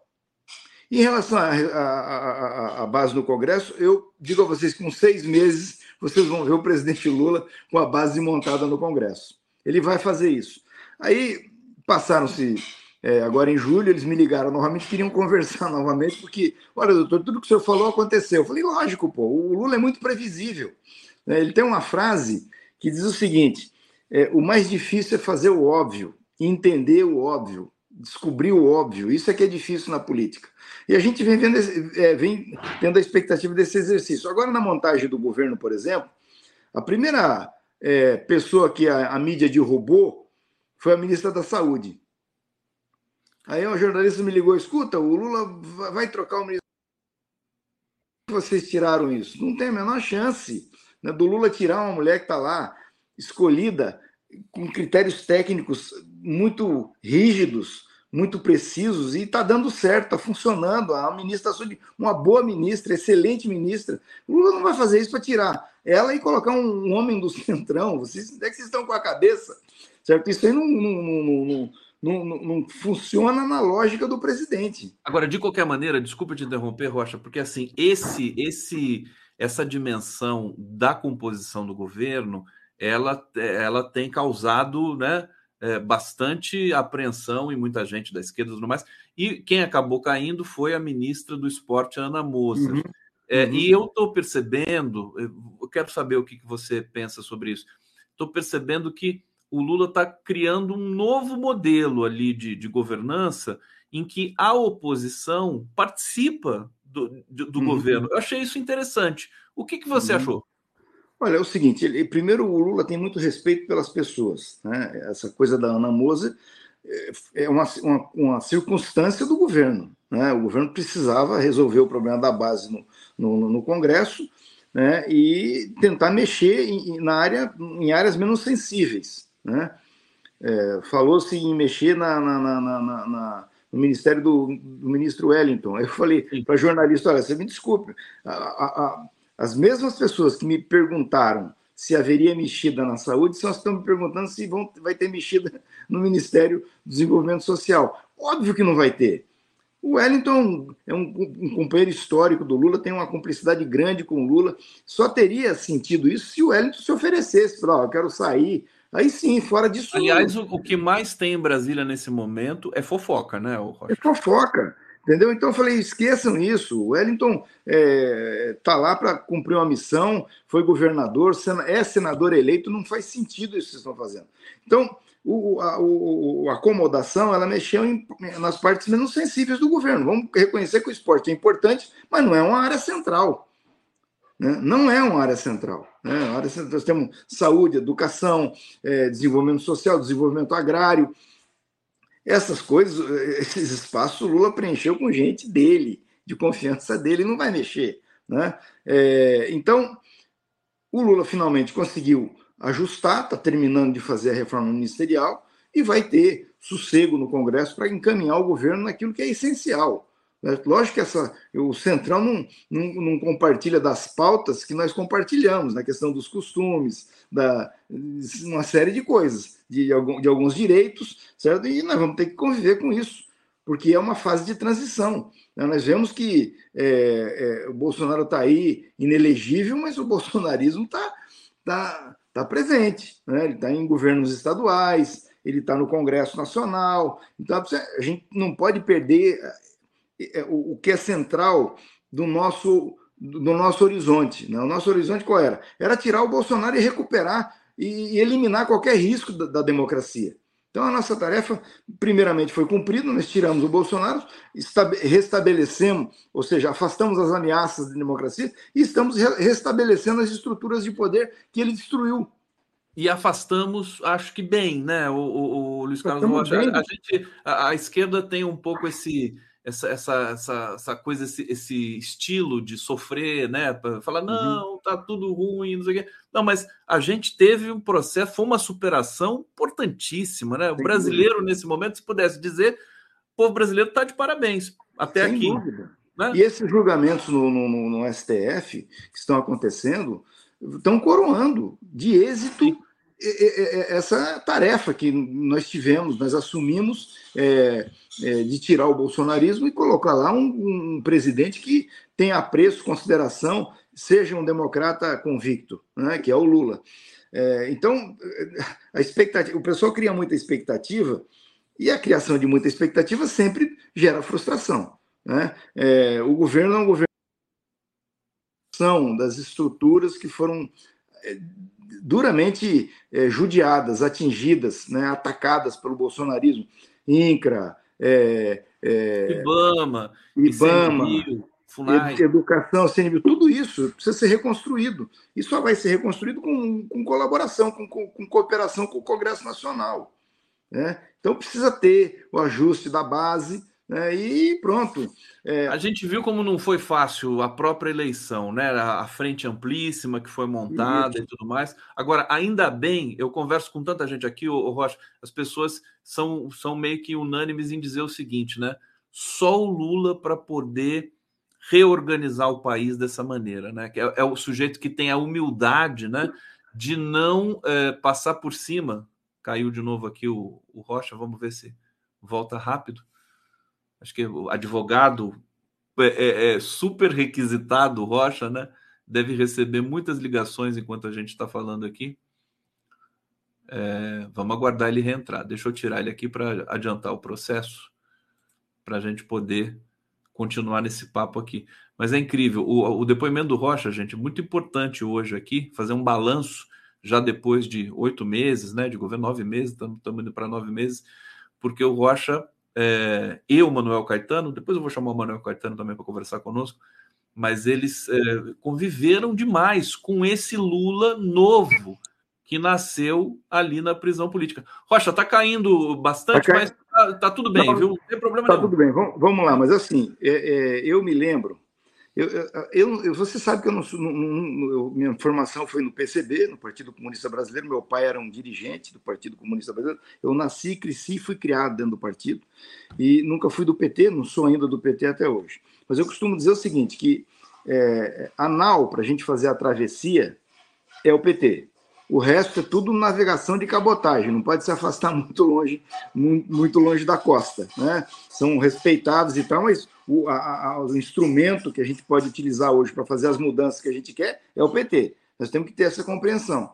O segundo ponto é o seguinte: eu é, nunca tive a menor sombra de dúvida de que, a partir do instante em que o presidente Lula foi preso, a democracia brasileira ficou refém da liberdade do presidente Lula eu tinha essa crença, é, é, essa convicção de que nós precisamos não só soltar, libertar o Lula, mas acabar com os processos.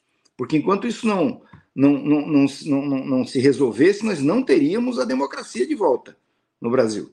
Né? E eu me lembro que eu participei de uma live é, com, no blog do Ismael. O Ismael convidou o Cacai para fazer o blog e me chamou para participar.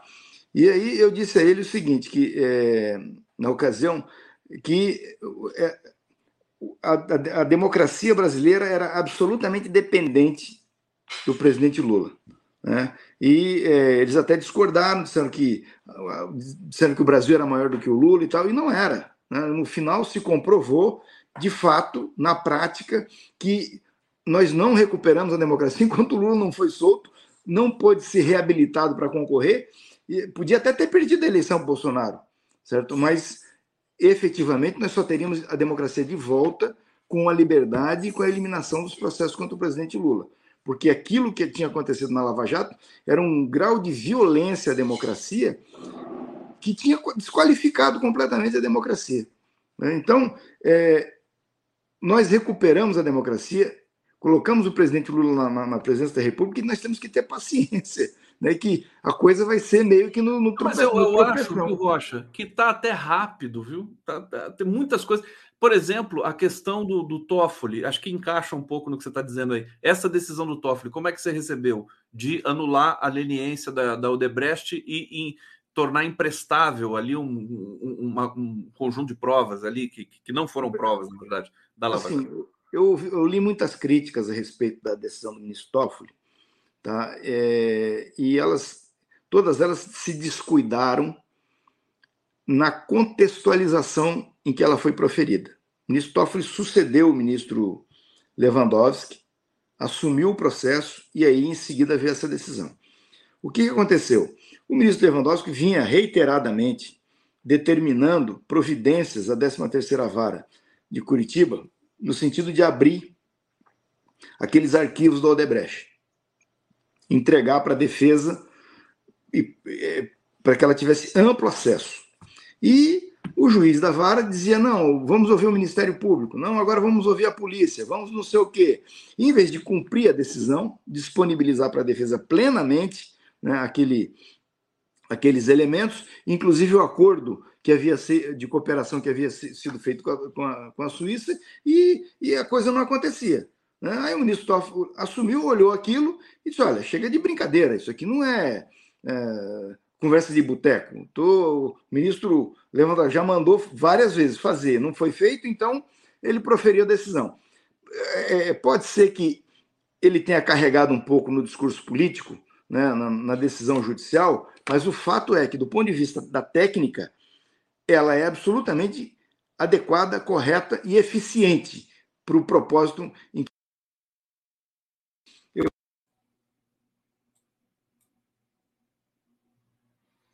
O, o, o, Rocha, o, o, som, o som perdeu de novo. Você está me ouvindo, Rocha? Peraí, acho que ele não está nem me ouvindo agora. O, Rocha, o som. Aí, não voltou, não voltou. Sai e entra de novo. Você está me ouvindo? Aí é bom que assim, quando você tem um problema de, de conexão, se o, se o interlocutor, se o convidado é espertíssimo como o, o Rocha, ele imediatamente já, já reconecta, já faz. Às vezes acontece isso, né? Nós estamos aqui ao vivo. É que mas... a, a, internet aqui na minha casa, não sei porquê, ontem hoje está com esse problema. Mas, enfim, o, o, eu acho que a, decisão do ministro Toffoli cumpre o propósito é, desejado e reabre né, uma nova etapa nessa coisa, porque nós temos que ir atrás do dinheiro que a Lava Jato se apropriou na, na, na, nas, nas, delações, nos acordos de leniência, eles andaram distribuindo dinheiro por aí. Nós precisamos saber o que, que aconteceu, o que foi, se tudo foi feito regularmente. O, o, o que não pode, Conde, é não ter investigação sobre os atos do Moro, do Dallagnol e da turma da, da, da, da, da Força Tarefa. E a gente percebeu que que, que não vai ficar pedra sobre pedra, como disse a Dilma. Quer dizer, vai, vai ter investigação. Vamos saber vai tudo. Ter. É Olha, um processo ministro, muito forte, né? O ministro Salomão, no, no CNJ, está fazendo essa investigação.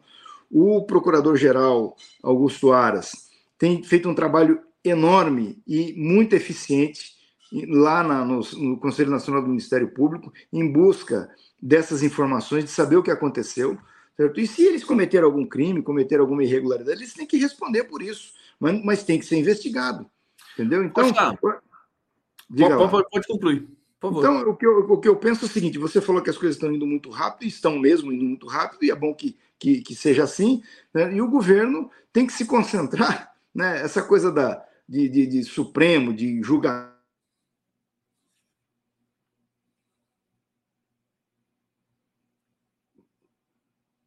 Voltou? Voltou. Pois é. Então, é o seguinte: o governo tem que se, se, se, se desligar disso, o Supremo tem que fazer o papel dele, a, a Procuradoria-Geral da República tem que fazer o papel dela, e o governo tem que governar. Deixa eu te perguntar uma coisa.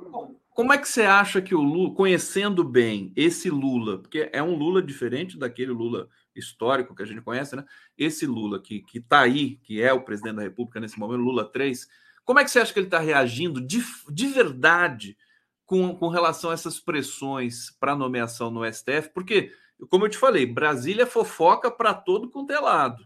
As pessoas falam que o Lula fez isso, falou aquilo, indicou isso. Eu, eu, eu, a gente chegou à conclusão que isso aí não vale nada. O que, que você acha que ele está? Você acha que ele está até se divertindo com essa situação, não? Sabe, recentemente é, as pessoas me ligaram, oh, o Lula está sendo pressionado. Falei, como é que é? O Lula está sendo pressionado. Falei, olha, você me desculpa, mas é o seguinte, se tem uma coisa que não acontece no planeta Terra, é o Lula ser pressionado. Tá? O Lula não funciona na pressão. No dia que é, tentaram é, fazer um, um, cerco com aquele projeto de reforma administrativa, tirava coisa da, da, do meio ambiente, mandava não sei para onde, tirava coisa do, do Ministério do, dos Negros lá e mandava. E, e o Lula, o que, que ele fez? Ele chamou falou: ah, se vocês quiserem reprovar, rejeitar o projeto, não tem problema nenhum, eu vou governar com o Ministério do Bolsonaro, vocês é que sabem. Agora, vocês assumam a responsabilidade de vocês, eu vou assumir as minhas. E viajou.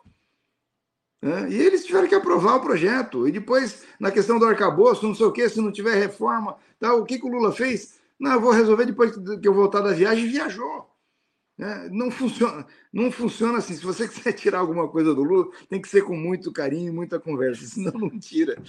Ele, é, é por isso que ele humaniza as pessoas no entorno é dele. Isso. Se não for com essa, carinho, não vai. Questão, a questão do Supremo, ele ficou trabalhando, trabalhando, quando ele sentiu segurança de que teria total é, é, é, condições de submeter o nome do Zanin ao Senado, ele foi e submeteu. Você que conviveu também, o Rocha, com o Zanin É, fala, fala dessa indicação, rapidamente, assim, só, só para. É, assim, eu, falar da indicação do Zanin é falar daquilo que nós estávamos falando. A esquerda cria certas expectativas, né? E, inclusive alguns é, segmentos de esquerda cobram do governo Lula coisa que ele não se, se comprometeu a entregar.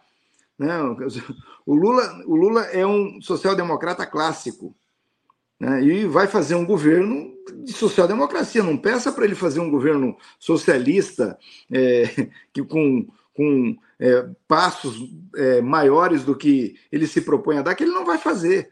Né? Então, a indicação do Zanin, o Zanin é um, é um advogado extremamente competente tecnicamente, vai ser um grande ministro do Supremo, tá? mas não é um militante de esquerda. Claro. Certo? E é, o Lula indicou uma pessoa da confiança dele, que preenche todos, tem todos os atributos para ser ministro Supremo. Né? Aliás, foi advogado na causa mais importante do século no Brasil. Até e hoje. ele então, realmente é teve uma atuação admirável porque estava lidando com um juiz, né? como diz o, o Glauber Braga, né? um juiz ladrão. Ô, é. ô Rocha, você recentemente, seu Twitter está lá, o Rocha tem um Twitter aqui que bomba bastante, ele está sempre tá ligado em tudo. Você fez um comentário sobre o Estadão, né? Diz que o Estadão segue advogando para Lava Jato. Fala uhum. um pouquinho, de, porque existe uma frustração também por parte da imprensa convencional uhum. que está perdendo o jogo, né? Perdeu o jogo. Uma das coisas que eu tenho feito, uma das coisas que eu tenho feito nas redes sociais, e eu, eu me, me, sinto no direito de fazer isso, e até também um pouco de dever, é cobrar a grande imprensa. Não porque eu seja contra o Estadão, contra a Folha de São Paulo, contra o Globo, tenha qualquer indisposição contra eles. De, maneira nenhuma, eles fazem parte da, da, da nossa democracia. Né? E, e, e, é muito bom que eles existam. Né? Agora, você tem que cobrar coisas que aconteceram recentemente, não estou nem falando do passado distante, né? recentemente. Por exemplo, é, é, dias atrás houve o falecimento do Domênico De Masi. Aí a Folha publicou que o Domenico De Masi tinha falecido e que tinha visitado o Lula em Curitiba. Aí eu peguei a notícia da Folha e fiz uma postagem no meu Twitter. Finalmente, a Folha falou que o Domenico De Masi veio a Curitiba visitar o Lula. Certo? Ela só não falou que ele veio a Curitiba visitar o Lula para denunciar a prisão política do Lula. Porque na ocasião em que ele esteve aqui, ela não falou nada, não saiu nada na Folha de São Paulo. Né? É, a Júlia Dualib, que é uma figura simpaticíssima, adorável, jornalista, ela quando me ligou, me ligou perguntando se eu aceitaria falar com a Globo. Eu falei, olha, eu estou querendo falar com a Globo desde 2018, vocês não queriam falar comigo. Entendeu? E o Estadão é a mesma coisa. O documentário é, que ela fez, né? É, o documentário que ela fez, o Estadão. É, é, então, assim, essas coisas a gente tem que cobrar da forma mais educada e mais fraterna possível, mas tem que cobrar. A Lava Jato não, temos que dizer isso, a Lava Jato não teria existido sem a Rede Globo sem o Estadão, sem a Folha de São Paulo, sem o Globo, sem a, a convivência e sem o estímulo e sem o incentivo deles. A Lava Jato não teria sido o que foi. Né? Os ministros do Supremo foram emparedados por quê? Pelo movimento que se criou na grande mídia de apoio à Rede Globo. Vários momentos, eles podiam ter reagido muito antes. O Congresso ficou emparedado por conta desse movimento avassalador da grande mídia. Né? Então, eles acham que não, mas isso é fato, isso aconteceu e nós temos que cobrar. Então, o Estadão, é, agora, fez uma crítica, ah, deu uma notícia, acho que essa semana, dizendo que o, o, o Ministério da Justiça tinha informado ah, o Supremo que o acordo de, de, de, cooperação com a Suíça existe, que, portanto, isso enfraquecia a decisão do ministro Toffoli. Aí eu, eu falei, mas tudo bem, mas o acordo foi feito tá, bem depois, né? E talvez tenha sido feito justamente para tentar legalizar, regularizar uma coisa ilegal que tinha que acontecer, que foi o quê? O, o Deltan ter ido lá para a Suíça e voltado com, com as provas no bolso como se fossem dele, né? Informalmente, isso aconteceu.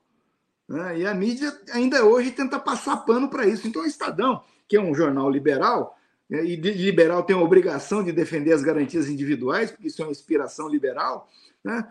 quer passar pano para o Deltan, que violou sistematicamente as garantias é, individuais nos processos judiciais. Isso é inaceitável. E a gente tem que cobrar a conduta deles, né? porque isso pode voltar a acontecer. Né? Pode voltar a acontecer. Então a gente pode tem que cobrar. E eu tenho cobrado sistematicamente, sempre que posso, o Globo, a, a, a, a, a Folha de São Paulo. Folha. É, o, e o Estadão. Praticamente, né, Rocha? A democracia Sim, voltou. A forma mais educada. Um dia eu falei para um, um, jornalista que me ligou, falou, pô, vocês, o Lula recebeu aqui em Curitiba inúmeras lideranças políticas, ex-chefes de Estado, gente importantíssima dos partidos socialistas da França, da Alemanha.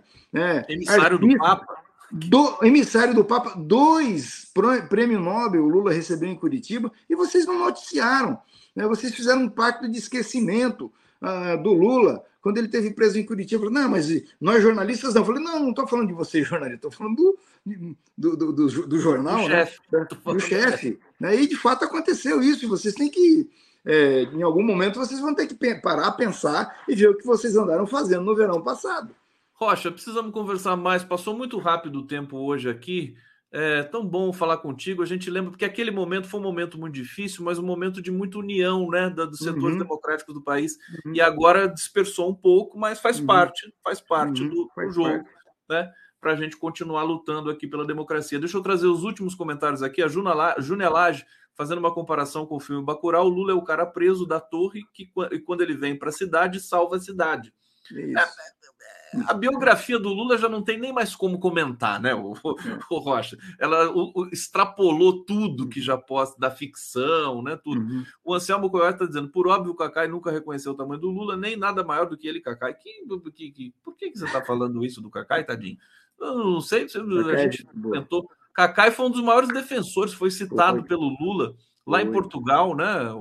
Uma das, é, e uma das ações, a ação que acabou depois é, é, revertendo a questão da prisão em segundo grau, que resultou na soltura do presidente Lula, é uma ação subscrita pelo Cacá. Ele é muito importante e é muito bom tê-lo do nosso lado, inclusive. E ele é uma figura, né? Ele é uma figura, é uma figura é. adorável. Rocha, obrigado. Logo, logo a gente bate um papo de novo. Tô saudade de você, tomar um vinho aí. A gente precisa tá conversar bom. também sobre vinho, né? Aquela conversa que sempre ficou para depois, tá porque bom. tinha tanta coisa acontecendo no Brasil. Um, um super abraço aí para todos os seus. Dá um beijo no Manuel Caetano, que você está vendo Pode ele de vez em quando. E a gente volta na semana que vem, gente. Obrigado. Um grande viu? abraço. Sempre à tua disposição. Obrigado, Rogério.